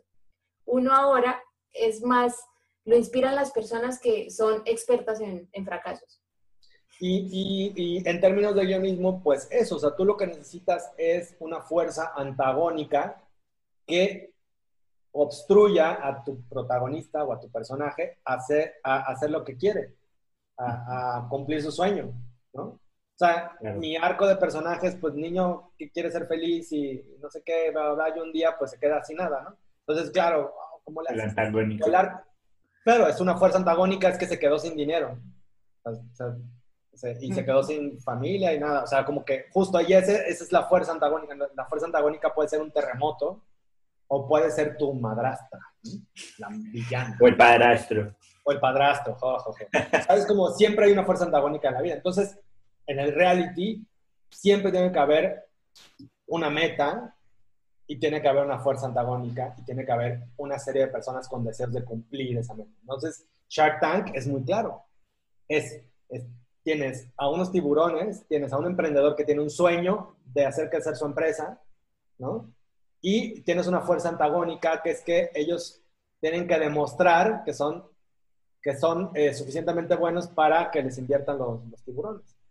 Y las fuerzas antagónicas en Shark Tank son de todos, desde otros tiburones que le van a decir que su proyecto está malísimo, ellos tienen que demostrar que sí lo son, o este, en su defecto, este, los nervios que se equivocan, o incluso alguno de los socios, o sea, todo eso juega, ¿no? Yo siempre digo que Shark Tank es uno de los realities más reality, porque nosotros, desde que empieza el pitch, el pitch, el pitch, la presentación, hasta que termina, nosotros, guionistas, eh, directores de contenido, story producers, no, nos no les decimos nada. ¿Por qué? Porque normalmente esa negociación es muy pura, es muy intensa y fluye muy bien, ¿no? Pues normalmente no nos metemos. A veces pedimos cosas muy puntuales, normalmente ahí nos metemos. Por eso digo que es muy reality, o sea, muy real, porque si no, es como si estuviéramos como boyeristas, como viendo una negociación desde afuera. Pero bueno, afuera y hay 50 personas a, Pero, pero em, bueno, me, me, este, me desvío un poco, pero para, para concluir, yo lo que les diría es dos cosas sobre el reality o sobre los formatos unscripted. Es una, son igual de difíciles y requieren el mismo trabajo que deberían ser igual de reconocidos que la ficción. Y dos, eh, como me pasó a mí cuando estudiaba comunicación, que dije que nunca en mi vida iba a ser una porquería como Big Brother, como eh, esos, esos shows de reality que nada más este, nos hacen menos personas. Debe, me comí mis palabras porque además, claro, pues estudiante que lees a, a, a todos los posmodernos, de filósofos posmodernos y eh, el simulacro de Baudrillard y todo el mundo es una mierda y estamos corrompidos. Eh, eh, muy académico. Muy académico, pero también muy este, contracultural, ¿no? La verdad es que el reality es, en general, todos los realities pero, y todos los formatos no, no unscripted deberían de ser más reconocidos porque requiere muchísimo trabajo y la escritura es durísima también, ¿no?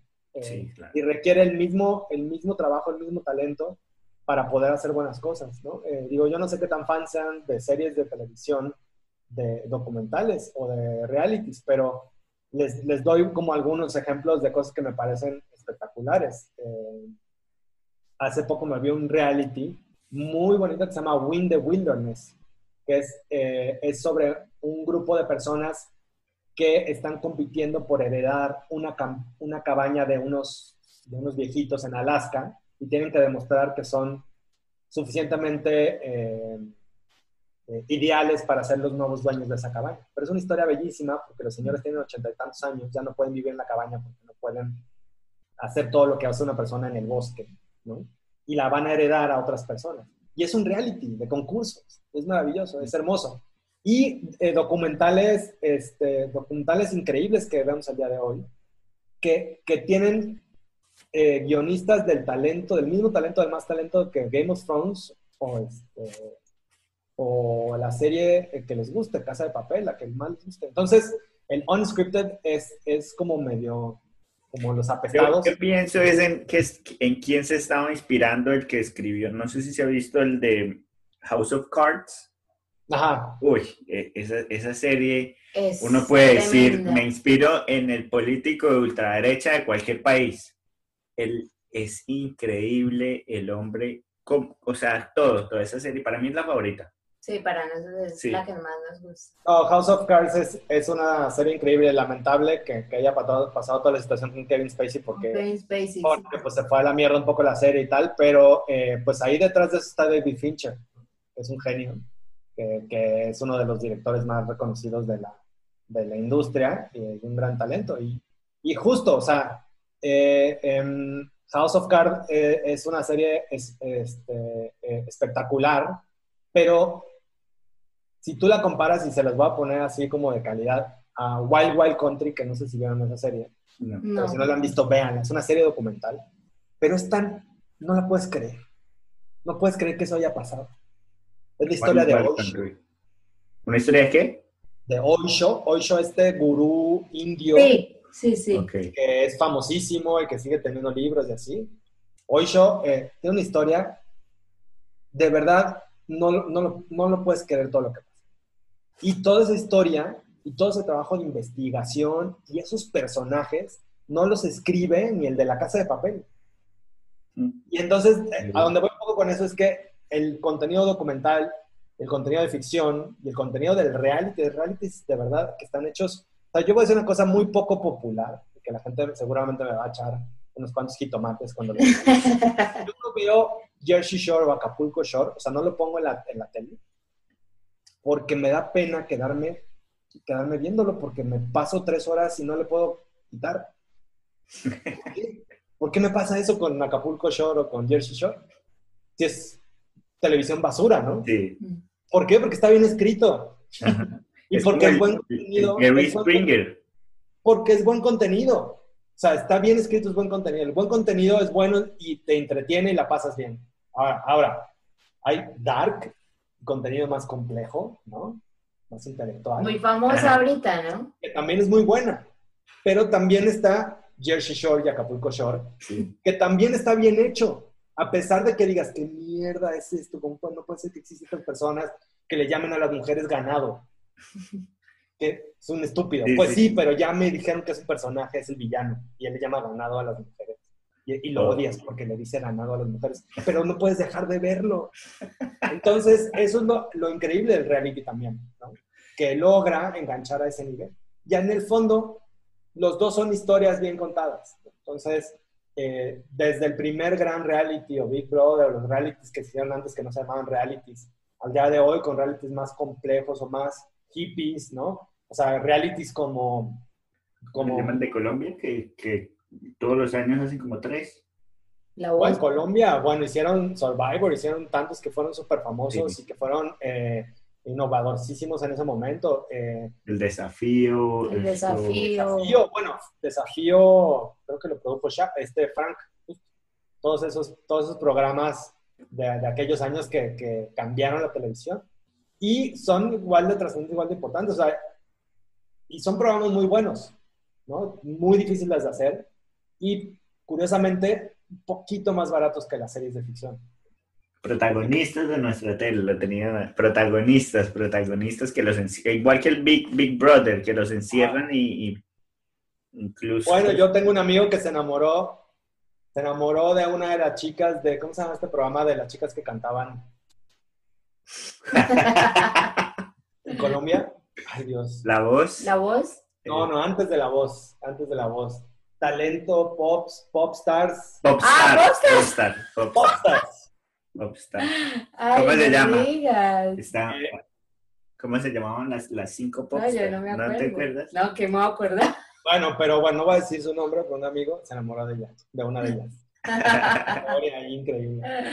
Oye, Ricardo, eh, nos gustó de verdad muchísimo hablar contigo. De verdad es que podríamos quedarnos horas. O sea, nosotros estamos acá impactados con toda esta vaina. Aparte que, que todo esto que has logrado ha sido por realmente querer hacer lo que te gusta, por decirte es que de verdad esto se puede vivir y ese consejo que das que si quieres ser escritor, pues escriba todos los días, Como Sí. si estuviera contratado. como si estuviera contratado. Eso es lo más Contrátate a ti mismo. durísimo. Claro. Oye, ¿tienes algún libro que nos puedas recomendar? Uy, eh, como de, como, como, ¿qué quieren? Tu libro favorito, Wow.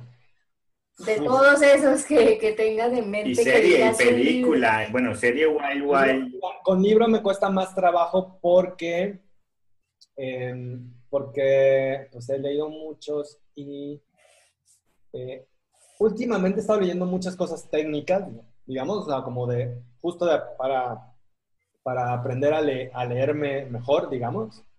Y puedo decir que hay dos libros que me han, me han ayudado mucho a entender estructuralmente las historias, ¿no?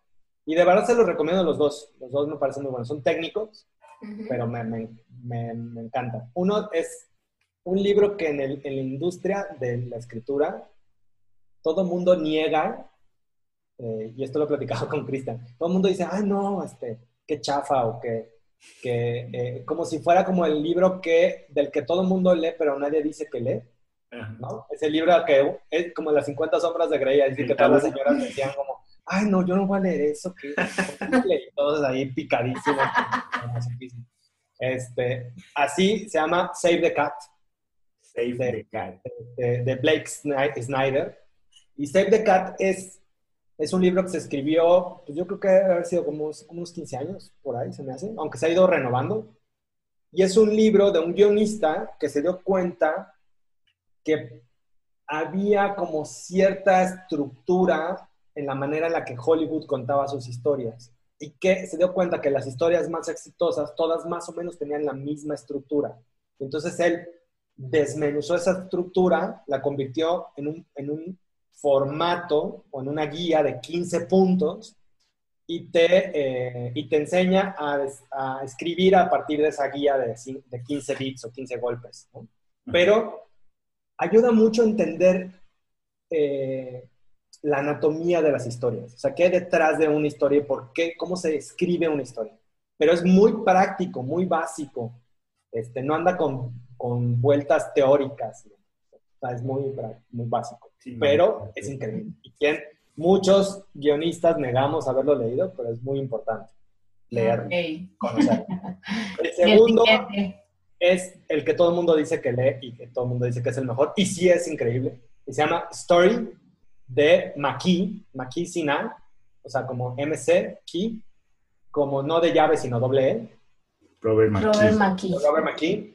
Este es el libro intelectual, este es el libro que te enseña en, lo- en la, en la complejidad y en la profundidad cuál es la esencia de una historia, como por qué es importante, cómo se construyen las historias, cómo, o sea, es, es la parte más intelectual, es como una reflexión como más profunda, pero también es técnico y es muy chido. Y este es el que les decía, el de Blake Snyder. The Cat, ¿no? Y por último, eh, bueno, te- es libros. Eh, ¿Lo que más? ¿Qué más querían? Ah. Película. Película, serie, Esa- documental. película tengo dos, dos preferidas, es así. Eh, bueno, tres preferidas. Eh, una es Leolo, Leolo. Leolo, así, Leolo, eh, de Ozon, que es un, este, un director francés que lame- lame- lamentablemente murió después de haber hecho dos películas. una película maravillosa italiana de un chico con una vida como muy tormentosa, de, digamos que de niño, este, y es una película como, como dicen en el gringo, un coming of age, ¿no? Como de entender, aprender a crecer. Y no sé, me encanta, me fascina. Es una película, es la película que, hice, que hizo, este, em, que hicieron los directores de Amelie antes de hacer Amelie, pero no son los directores de Amelie. Es ese tipo de cine con, esa, con ese cuidado como al, diseño de producción, al arte, y con un guion maravilloso de un chico que se enfrenta a, un, a una vida eh, muy extraña y logra sobrevivir. Eh, cualquier parecido con la realidad es coincidencia, pero este, me encanta, Leolo es mi película favorita este, de la vida.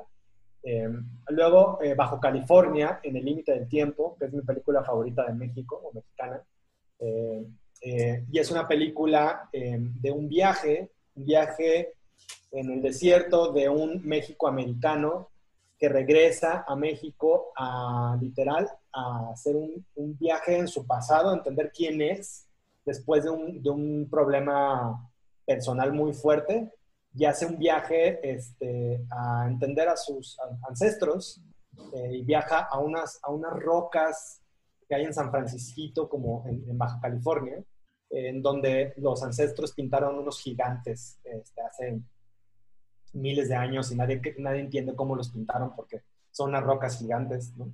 y ese viaje que hace como un viaje hacia los adentros de tu propio espíritu. Eso suena muy interesante. ¿Cómo se llama, Ricardo? Bajo California en el límite del tiempo. Este, y Bajo California en el límite del tiempo es una película de eh, Carlos Volado. Sí, se escucha súper chévere. Sí, está súper, súper bueno. Y yo soy muy fan del cine de terror me sentiría muy mal si aquí no recomiendo una película de género porque me encantan. Y una de mis grandes películas, mi película favorita de género, definitivamente es The Thing. Las cosas, no me la he visto. porque, a la niña le da miedo la cosa, pero... bueno, de tengo, que me la veo. yo tengo una vaina de pequeña, eh, mis hermanos, yo tengo unos hermanos gemelos, yo era la única mujer y ellos me molestaban la vida con ese programa entonces le tengo, o sea, yo creo que ya pasó, yo creo que ya me pasó, pero igual no soy de, a mí no me da miedo las películas de terror ni esas cosas, pero a, eh, eso tuve algo de niña que no sé cómo reaccionaría, no sé. Para mí, eh, uno de los grandes directores no tan reconocidos como se deberían de reconocer estadounidenses, un genio al que nunca le ha aplaudido la academia, nunca lo han reconocido como se merece, es John Carpenter, que dirigió The Thing, pero que ha dirigido grandes películas. Es un maldito genio y no se le ha reconocido a mi gusto. Como tampoco se le ha reconocido muchas mujeres directoras como Catherine Bigelow, que también hizo grandes películas y este, eh, en, el, en, el, mundo del género. Eh, y otras, otras directoras muy chingonas también, pero, pero por ejemplo, a Carpenter no se le reconoce como un director per se dicen que es buen director de terror, ¿no? No, un buen director, pero ya me parece un genio, este, John Carpenter. Y Jean-Claude Lasson, que es este, este quebecois francés que, que hizo eh, Leolo, y que lamentablemente eh, murió, murió de 43 años, muy joven, pues solo pudo dirigir este, dos películas, ¿no?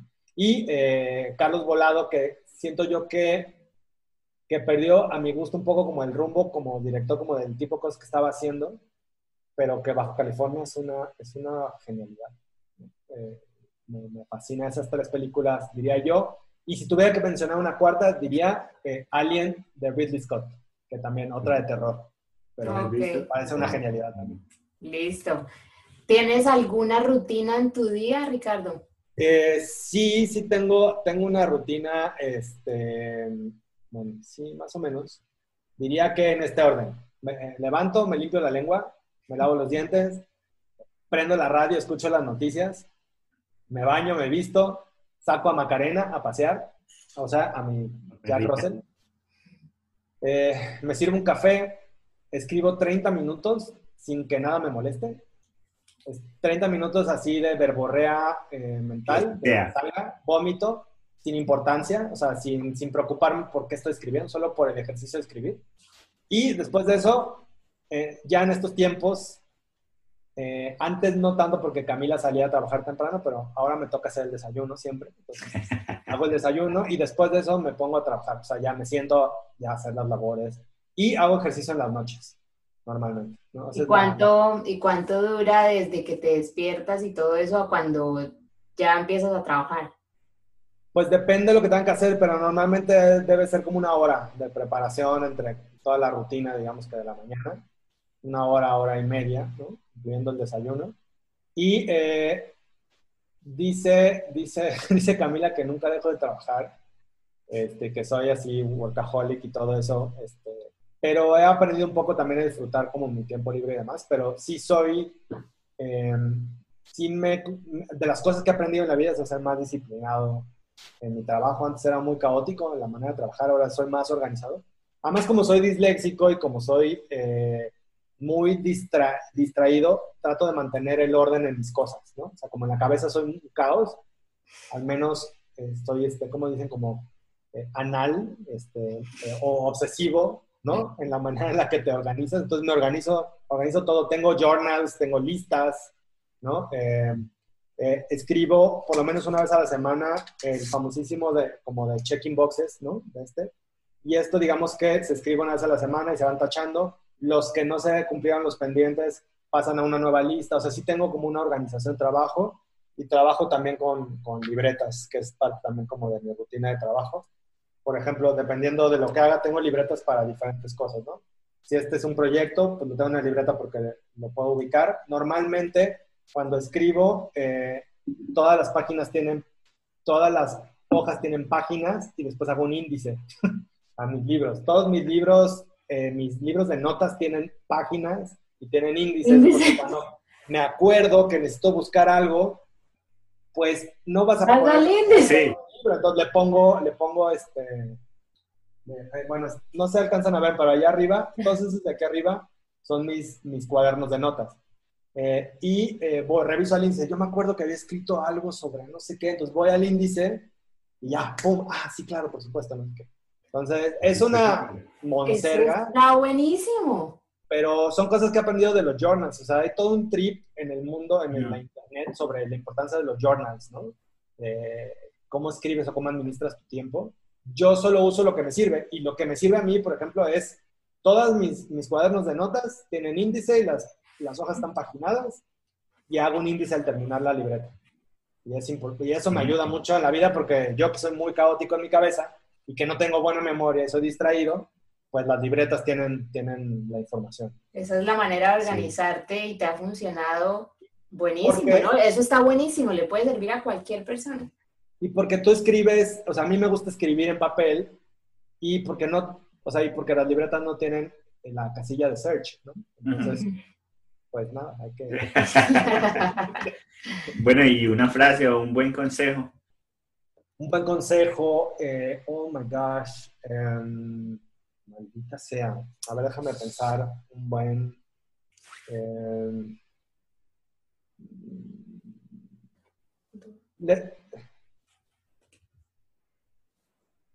no sé, como que siento que cuando platicamos eh, al inicio, desde que platicamos con la idea de hacer esta, esta entrevista, por es que la idea de, em, de preguntarse qué le falta a la gente como para decidirse hacer sus sueños o para cumplir como sus sueños, ¿no? Y yo les diría eh, tres palabras que de alguna manera son lo mismo, que no es como tal un consejo per se, pero Así como los directores de cine a los actores les ponen como conceptos o palabras para que trabajen su performance, su, actuación, yo le diría a la gente, les pondría tres palabras, incomodidad, hambre y comezón. O sea, si no se sienten incómodos o incómodas, si no se sienten con hambre, si no se sienten con como que algo les, les pica, como que algo, entonces algo no está bien necesitan conflicto en la vida, necesitan sentir que algo no está, o sea, esa incomodidad, o sea, logren, no quiere decir que estén jodidos todo el día, ¿eh? o sea, que no se confunda con estar mal. Lo que digo es que busquen esos, esos entornos donde puedan poner a prueba, pues, eh, quiénes son, ¿no? Sí mismo, sí, el hambre, es que el hambre tiene que existir, si no uno no se mueve, se queda quieto. Sí, y, em, y pues, pues eso. em, yo aprendí a escucharme. Yo diría eso, aprendan a escucharse. También aprendan a escucharse a quiénes son ustedes, qué les gusta, qué no les gusta, qué los hace felices, qué no. Este, y se vale, ¿eh? O sea, hay gente que es muy feliz teniendo un trabajo de 9 to 5 y ese trabajo es- está bien, o sea, no, pero el trabajo no es su vida, ¿no? Por ejemplo, Camila es muy feliz en su trabajo, pero el- su trabajo no la define. Ella es Eso más es algo, eso es algo que, que hemos escuchado mucho cuando le preguntan a la gente como, bueno, eh, ¿quién es Ricardo Farías? No, es un guionista y se definen según su profesión. su, su profesión. Sí. Pero, por ejemplo, yo sí, o sea, yo, para mí, mi vida es mi, mi trabajo. O sea, yo vivo, vivo en mi trabajo y mi trabajo es mi vida. O sea, me siento a ver una serie de la televisión o me pongo a leer un libro y estoy pensando en si se puede adaptar. Y, o sea, sí, ni modo, así soy yo. Pero eso, así no es la gente. En general, la gente es distinta. Entonces, por ejemplo, Camila, eh, pues puede tener un mal día en el trabajo, pero pues acaba su día y listo, ¿no? Igual se sienta a leer una novela y la pasa muy bien. O, por ejemplo, a ella le encanta bailar salsa. Y, le- y eso es- también es parte de su vida y es importante. Entonces, yo lo que le diría también es eso, es, no todo el mundo tiene que hacer de su trabajo lo más importante de su vida. Para mí lo es, en el sentido de que sí es como el corazón de muchas de mis decisiones y es importante, pero tampoco es la única y es, ¿no? Y también, por ejemplo, no sé, ahora estoy obsesionado con la jardinería eh, en tiempos de COVID y con el surf, ¿no? Y pues eso, la verdad, no creo que me vaya a dar nada de mi vida laboral y profesional. Pero qué importa, también me hace feliz. Entonces yo diría eso, balance, ¿no? Este, Es como, como un escape a la rutina, pues, como el... el- O sea, no, No. todo, es que, es que lo que estamos hablando, o sea, no lo va a definir a uno. Ricardo es una persona que ama su trabajo, es un workaholic y está bien para él porque lo disfruta. No es, no es algo que, digamos, te da dolor de cabeza estar concentrado en tu trabajo porque tú realmente amas lo que haces trabajando. Eso no Sí. le pasa a todo el mundo. Entonces, a ti te, te define bien porque lo sí, disfrutas. totalmente. Exacto, es- o sea, es que para todo el mundo es diferente, o sea, somos personas tan distintas, nuestras cabezas también son supremamente diferentes. No podemos, por ejemplo, este consejo que tú nos das, o sea, eso es algo muy general. Obviamente a la gente le sirve cada cosa, cada quien toma lo que le sirve, bueno, malo, y a ti te sirve trabajar y pensar en trabajo y trabajo y trabajo. Hay gente que no. Hay gente que no y es igual de importante y de respetable. Claro. Eh, este, y, y- y todo el mundo tiene prioridades en la vida. Y también es, por eso diría yo que si es un, una, pues un consejo como más general es aprendan a escucharse, aprendan a escucharse qué, qué son, qué quieren, qué los hace felices, qué los, los hace plenos, que, se sienten felices. Claro. Eh, y eso los va a llevar por, por- por lo que quieran hacer en la vida, este, ya sea profesional o no. Este, eh, porque pues la vida no es solamente la chamba, ¿no? el, el camello. Súper, camello. Ricardo. Muchas gracias por acompañarnos en este episodio. Gracias, Ricardo. Muchas gracias chicos, este, feliz de conocerlos. Por favor edítenme porque como ya ven, eh, parece que me pagan por, este, por tiempo, entonces este, hablo mucho. No, no, ya estamos súper bien. Súper bien. Nos escuchamos en el siguiente episodio. Chao. Esto fue Liberarte Podcast. Qué bueno que nos hayas acompañado hoy en este episodio. Recomiéndale este podcast a algún amigo. Seguro le ayudará en su proceso y se conectará con estas historias. Síguenos en Instagram como arroba liberarte podcast y nos escuchamos en el siguiente episodio. Liberarte es producido en Melbourne, Florida. Música original, Julián Patiño. Edición Juan Camilo García. Libretos, Melisa Luna. Producción y dirección Juan Camilo García y Melissa Luna.